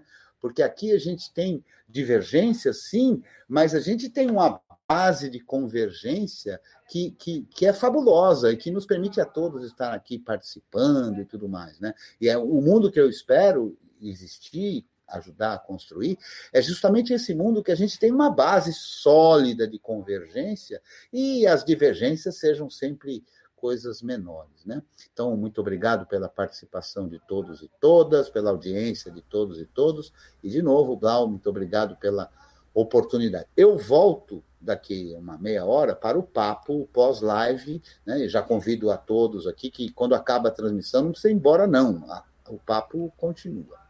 Valeu. Você, ah, você não vai dar aquele recado especial, não? Aproveitando? Ah, é verdade. Eu tenho um recado especial para dar, né? Que no dia 31 de maio, uma live de segunda, às 8 horas, a gente vai ter mais uma presença ilustre, né? Que é a presença do senhor Richard Stallman, o criador do movimento do software livre e tantos outros projetos, como o projeto Gingu e tudo, que nos honrará, tanto quanto todos que já vieram aqui, mas nos honrará com a presença. Então, estamos super ansiosos e tudo para ter essa figura aqui também participando, eh, e que é mais ou menos assim, né? Eh, a gente tem falado isso. Sob o ponto de vista do software livre, né? Essa figura é aquela que está no, no, no, ponto mais alto, né? Afinal de contas, a gênese desse movimento, o nascimento, né, de tudo isso é dele. Então, você estão todas convidados e convidadas para nos acompanharem aqui, participarem, inclusive o Blau acho que vai ter em algum momento aí a forma com que vocês podem participar com perguntas e tudo, que a gente vai conseguir selecionar, né? Essa live é um pouco diferente das outras, especial eh, no sentido de ser diferente, né, de ser extraordinário, porque vai ser uma live em inglês, que posteriormente será legendada, né? Então é tudo diferente e tal e coisa, né? Mas, enfim, todas convidados e convidadas. Até porque a gente precisa da força, da energia de vocês aí no chat também para continuar a conversa. Aliás, hoje esse chat aqui ficou bastante movimentado e sabe, não teve turma do fundão não. Foi tudo on topic, tudo em cima do que a gente estava conversando aqui. O Fred também estava dando lá a, a, uma força pra, na conversa. O Rafa Rafa, o Overmind, o Mulim, que deu uma saída por causa da, da aula dele, né? É, que ele tinha que, que, dar uma aula, mas também aqui conversou. O Dalsaker.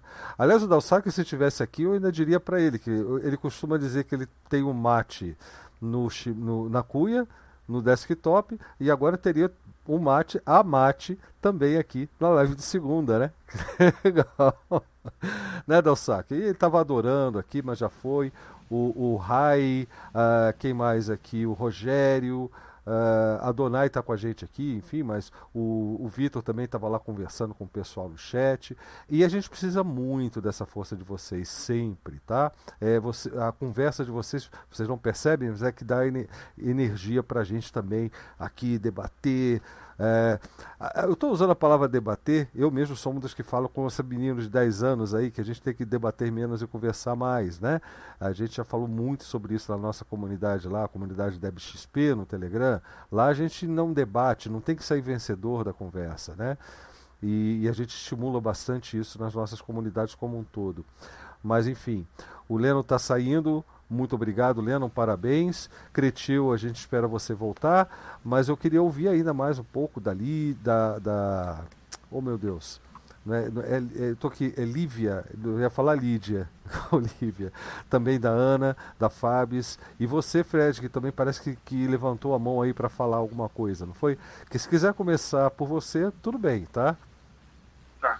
É só para tentar amarrar aqui, né? Porque inclusive são questões que o que o Wilkins colocou e o, e o Cretil também, é, vamos pensar em, em grafo, né? Vamos pensar em teoria de grafo. Eu acho que um, um dos erros, né, se é que a gente pode chamar desse erro, talvez seja pesado, mas em grafo a gente tem uma característica que aqueles nós de uma rede, né, de um grafo, que são hiperconectados, são chamados de hub, né? ou seja, ele estabelece conexões com vários outros nós numa rede.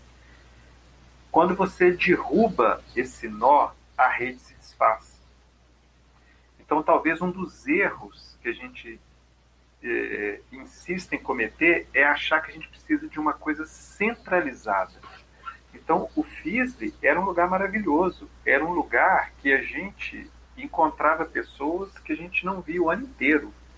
Mas uma vez que você elimina esse nó da rede, a rede inteira se desfez.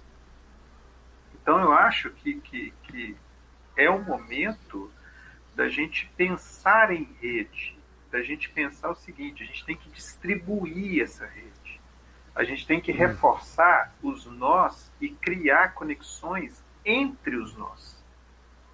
A partir do momento que os nós começarem a conversar entre eles, ao invés de dependerem de um único nó para conversar, mesmo quando esse nó, que é super gostoso, volta, a ausência dele não desfaz a rede.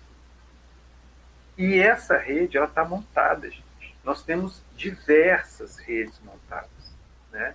Eu, eu me encontro regularmente com a Fabs em uma rede que não tem nada a ver com software livre, que é uma rede de produtores culturais. E a gente discute muito mais software livre lá, a sua essência, a liberdade, do que às vezes em grupos de software livre que eu participo, que focam no técnico, que focam no open source e não no software livre. Então, eu acho que nós temos as mais diversas redes estruturadas. É hora da gente começar a construir pontes. É hora da gente começar a interligar esses nós. Isso não é tão difícil quanto parece. Né? Eu estou dando um exemplo meu aqui. A partir do momento que eu começo a participar de outras redes, eu estabeleço essa ligação entre nós.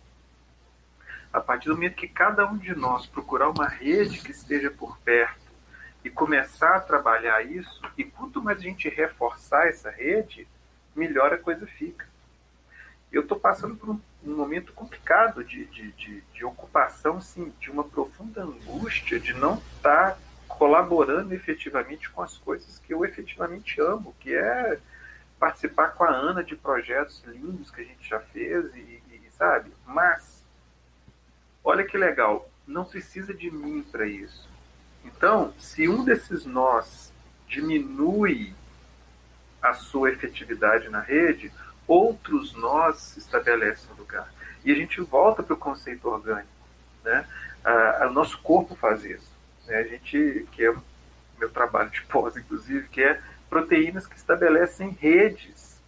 Então, se eu derrubo, por que, que às vezes é tão difícil você eliminar o microorganismo? Porque você dá um remédio que mata uma proteína, as proteínas que estão em volta assumem o papel daquela e reestruturam a rede. É isso que a gente precisa.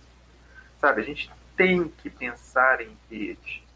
E a gente ainda está pensando pontual. A gente ainda está pensando muito né? Lá no chat a gente estava discutindo isso né? No, no, na Matrix lá. O, o, lance da palavra empreendedorismo. A gente tem que deixar de ser empreendedor, de ser aquele que está lutando a luta ali, para ser o Ubuntu, para ser o coletivo, né? Que, que o Vitor levanta a questão lá para gente, né? Dessa visão da cooperativa. Então, é, eu acho que essa é uma saída, entendeu? É, é a gente conseguir criar esses nós. Sabe, gente? Porque, olha, não é técnico. O software livre é tecnicamente superior. Não é uma disputa técnica. Não é uma disputa estética. Convenhamos, o WhatsApp é uma das piores redes criadas até hoje, porque ele foi criado para ser um substituto do SMS. E foi isso que ele fez. O WhatsApp é um SMS turbinado. Até o SMS está melhor do que ele hoje, você ainda consegue fazer um tanto de coisa com um protocolo novo. Então, não é uma questão disso. Quando eu abro o meu Plasma desktop, não tem o Windows que chega no pé disso. Eu faço o que eu quero com o meu ambiente. E resgatando a questão da educação, é, eu falo isso também, né? Porque eu trabalhei um tempo na sede da Secretaria de Educação aqui em Belo Horizonte não tinha uma semana que a gente não recebia uma visita de alguém oferecendo software educacional. O que a gente fez com a educação foi justamente colocar ela nessa caixinha. Eu tenho que ter um software educacional para que a educação aconteça. E aí, quando você coloca o elemento software livre, a coisa muda. Porque aí, e é isso, sabe, o, Aninha, que incomoda, né? Porque elas querem que o software resolva o problema para elas. Então, o software educacional é isso. Eu não tenho que fazer nada, o software faz por mim. E isso não é educacional. Aliás, isso é, é a contra-educação. Isso é adestramento. E é isso que a gente vive. Né? O, o, o software privativo fez isso com a gente. Ele nos adestrou. Você muda um ícone de lugar, as pessoas ficam loucas. Então, quando a gente começa a pensar que o software é educacional por si e não por ter uma etiqueta educacional. Um exemplo que eu gosto muito de citar é o Minetest, que é um jogo né, muito similar ao Minecraft.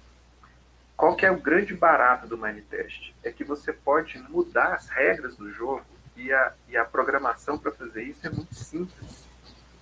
Então, ao invés de simplesmente julgar o mind test, você pode mudar o seu mundo lá dentro. Uhum. Você muda o jogo. É um outro tipo de relação, gente. Você sai do papel de consumidor de algo e você começa a produzir algo.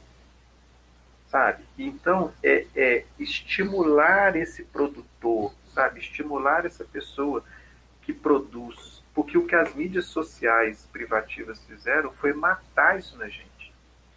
Eu sou de uma época, né, que quando eu comecei a usar a internet, quer dizer, mentira, quando eu já estava usando há um tempo, né, não posso negar isso, no final dos anos 90, a gente tinha o Geocities, onde as pessoas construíam páginas. Era tosco, era horroroso, tinha GIFs animados das coisas mais. Mas assim, a pessoa construía aquilo. O que, que é a interação que a gente tem com a internet? Você clica no botão de curtir e você dá um. Você compartilha, você repete aquilo que outra pessoa falou. A gente está abrindo mão da autoria, a gente está abrindo mão de criar e a gente se assusta que a internet é cheia de coisas horríveis. É claro que é, porque quem quer essas coisas horríveis não vai parar de criar. Então, é, é, é esse o papel. Que a gente eu ainda digo mais, o, o, Fred, só um detalhe sobre isso especificamente. Eu acho que além de, de, de, ter ficado nas mãos de quem cria essas coisas horríveis, né? É, é, isso chegou porque nós delegamos a criação a eles. Tem toda a razão. Tem toda a razão. A gente abriu mão desse espaço, gente.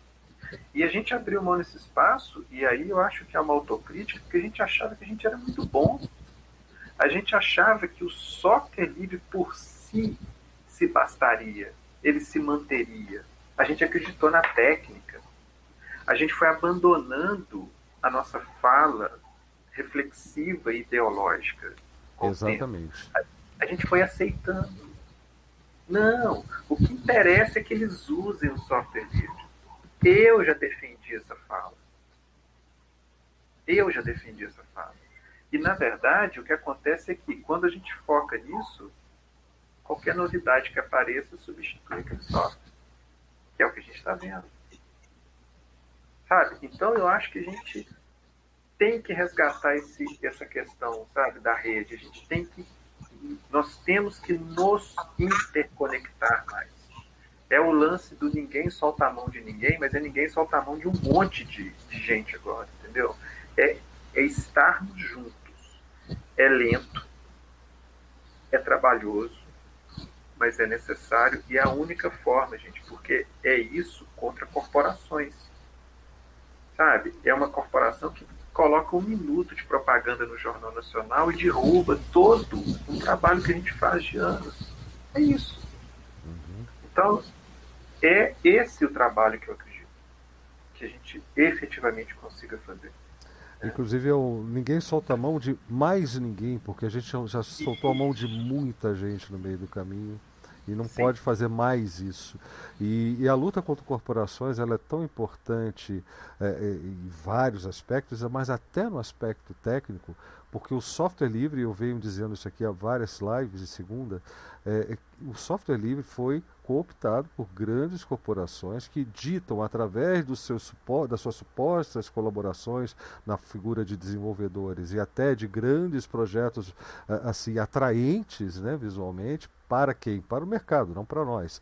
Né? Eles estão impondo até em distribuições supostamente livres, supostamente geridas por uma comunidade, as suas vontades. E estão fazendo isso com muito sucesso. Tá? E aí eu digo, apesar da nossa discussão de hoje, o, o Adonai, que o Debian é uma dessas distribuições que está sendo dirigida por, eh, pela vontade de corporações, como IBM principalmente. Né? Então, infelizmente, a gente está vendo, e, e, e, isso é uma necessidade. Ô Fred, é, será que você pode dar o seu boa noite de uma vez? Porque a gente agora está com exatos 15 minutos, eu estou começando a ficar preocupado com o horário. Mas olha, a gente faz assim: se não der para todo mundo falar, o que eu vou fazer daqui a um minutinho é colocar o link da, do nosso Jitsi para o pessoal poder entrar, mas eu vou encerrar a live e a gente continua o papo aqui por, pelo tempo que for necessário. Tá joia? Enquanto nós aguentarmos, como o Cristian falou, aqui a gente para a transmissão, mas a live segunda continua. Tá? Bom, é, é, Vitor. Ou, ou, a menos que, que o, o Fred topa a ideia de já dar o seu boa noite. Não, já é boa noite. É, é, é era para encerrar mesmo e para deixar essa ideia. Inclusive, eu acho que isso é para fechar o ciclo com o início da fala Sim. do Cretil, que é assim que a gente dialoga com esses opositores. É cercando, é formando redes mais fortes do que as deles. Muito bom. Muito obrigado, viu, Fred? Um prazer enorme ouvir você pela primeira vez, né? E ainda mais aqui com a gente na live de segunda. É um é, prazer e agradeço demais. Maravilhoso. Você também já sabe que está sempre convidado. Agora que você veio, ninguém vai te, te, te deixar em paz mais. É, Vitor. Aproveitando aí a fala do, do Fred, né, na questão de formar as redes, tem um dos princípios do cooperativismo é a intercooperação, que é justamente essa questão de formar as redes. Então, por isso que eu não consigo pensar mais em cooperativismo, em eu como um, um cidadão, é, em eu como pessoa, sem, sem estar caminhando com o cooperativismo e com o software livre, porque são duas coisas que se completam perfeitamente. É, a questão de formação de redes ela está dentro do cooperativismo com a intercooperação. Então, é, isso é, é, é de a gente valorizar também, né? Não tem como a gente é, formar é, uma, uma rede, uma unidade, sem valorizar o, como foi comentado aqui, né? Valorizar o, o pequeno produtor, sem valorizar uma, uma empresa que é da nossa região, que é do nosso bairro, que vai movimentar uma economia local, ao invés de continuar valorizando as grandes empresas que não estão nem aí para a gente saber quem nós somos. Então, é, é, esse é o caminho, Fred. É a gente valorizar essa, essa é, diálogo de redes, essa interconexão de, de, de, nós, e o cooperativismo tem aí a intercooperação que está na gênese do, do, do, cooperativismo lá em Rockdale, né? Onde tudo começou, a gente pode dizer assim. É incrível. E, e eu, é, eu, sempre quando ouço alguém dizendo algo desse tipo, eu me lembro de, eu lembro do, do Gandhi, porque há 100 anos atrás o Gandhi falava a mesma coisa, né? Que é, é, a gente transfere muito isso para as grandes corporações, para os grandes mercados, mas o mercado local, o artesão, é, são figuras fundamentais para a felicidade da comunidade, para o sucesso de uma comunidade. E, e, e, a comunidade aqui, você pode pensar como o seu bairro, a sua cidade, ou até uma comunidade de desenvolvimento, qualquer tipo de comunidade. Entendeu? É muito importante essa visão. Vitor, obrigado também pela sua presença. Espero que você apareça mais por aqui. Né? A gente vai manter contato e não precisa mais de convite, não. É só aparecer, é só entrar em contato com a gente aqui, pegar o link e a gente já conversa, porque o tema é sempre esse. O pessoal está falando aqui que três horas, cinco horas de live é insuficiente para a gente discutir tudo, mas nós já estamos discutindo isso há 78 episódios da live de segunda. Esse é o tema sempre. Tá? Então a gente está sempre aberto para essa discussão. É, Ana. É só abrir o microfone. Isso. ah, então, eu, eu fiquei pensando assim que o, o Wilkins falou sobre que a, a tecnologia não é, não, é, não é democrática ou antidemocrática, mas é a pessoa que a utiliza, e eu não consigo concordar com isso de jeito nenhum, assim. Uh, infelizmente ele não está aqui para responder, mas, mas a questão é que eu acho que é muito diferente você usar uma tecnologia proprietária e usar uma tecnologia livre. Uma tecnologia livre, você constrói a tecnologia, você adapta a tecnologia àquilo que é a sua necessidade, e se ela não servir, você vai ter outras, oportun outras opções livres que você vai poder estar procurando adaptar. E uma tecnologia proprietária é aquela a qual você tem que se adaptar para utilizar.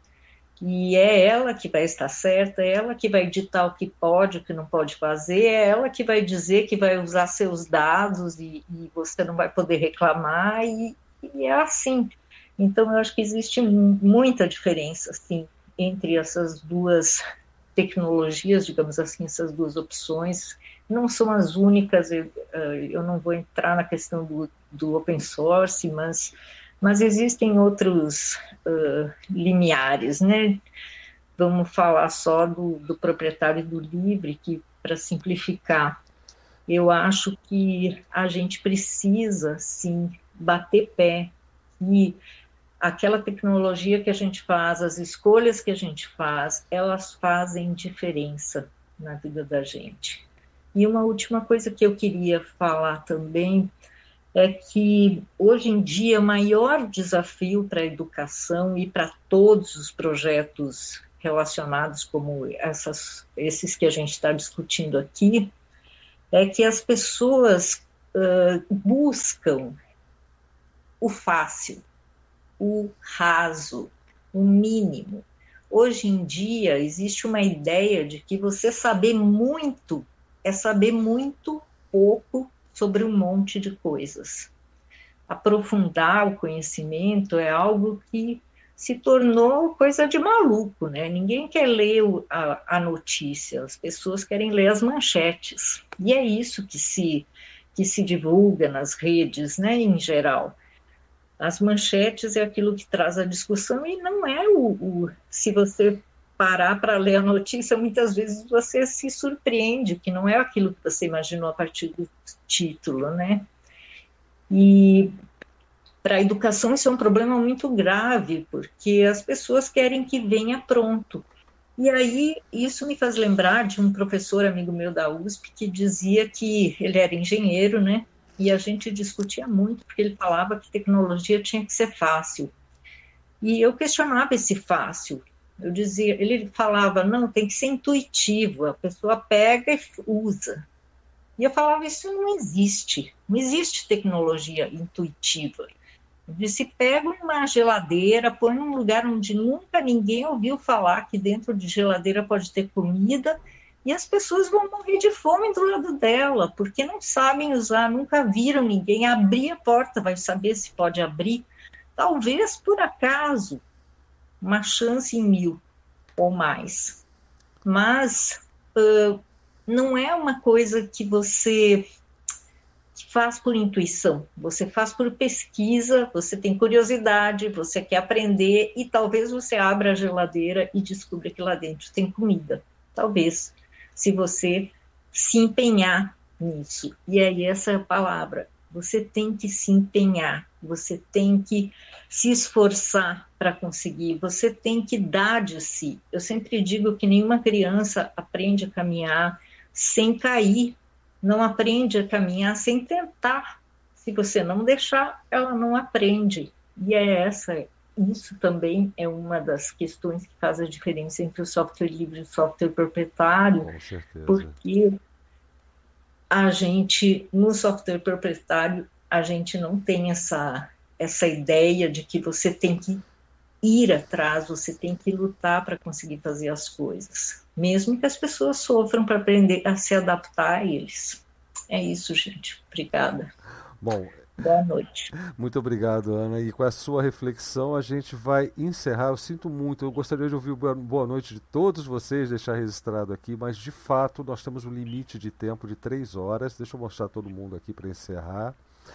E, e eu só vou pegar um gancho aqui dessa reflexão da professora Ana, que, enfim, é, para falar um pouco também sobre a democracia. Democracia, assim como software livre, é algo que você faz, você tem que construir, você tem que buscar soluções, isso dá trabalho, cansa, dá, conflita com a ideia do outro, do que é uma sociedade mais justa, mais equânime na é verdade? E a gente tem que estar sempre em contato com outras ideias, tem que estar sempre nesse atrito. Isso, isso cansa. Por isso que muita gente fala, ah, democracia não funciona. Não funciona porque você não quer participar, porque você não está afim de dialogar, porque você não está afim de discutir, que você não está afim de encarar o contraditório né? de, ter, de ver as suas opiniões, as suas ideias contestadas por outra pessoa ou questionadas por outras pessoas.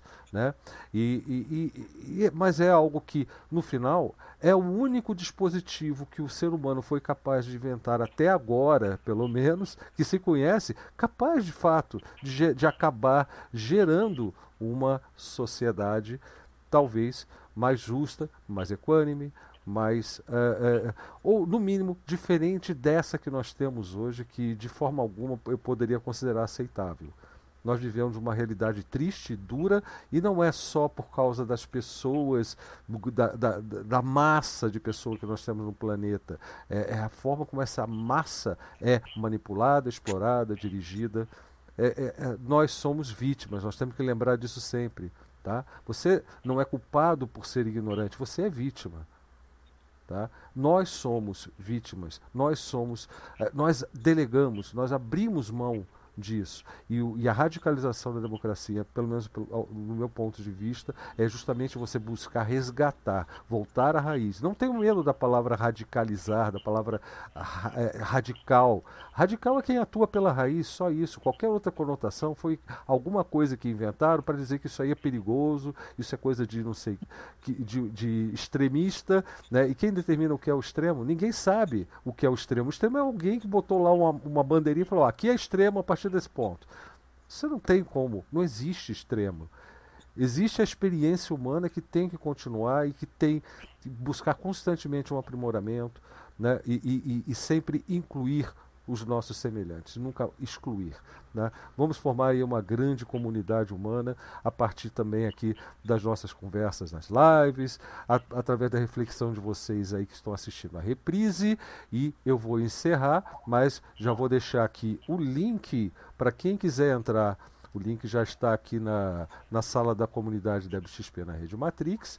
E eu vou interromper a gravação e a gente vai se falando. Um grande abraço a todos e muito obrigado. Tanto vocês que assistiram, que vão assistir, e os nossos convidados aqui de sempre, né? Que já não são mais convidados, são de casa, são nossos amigos.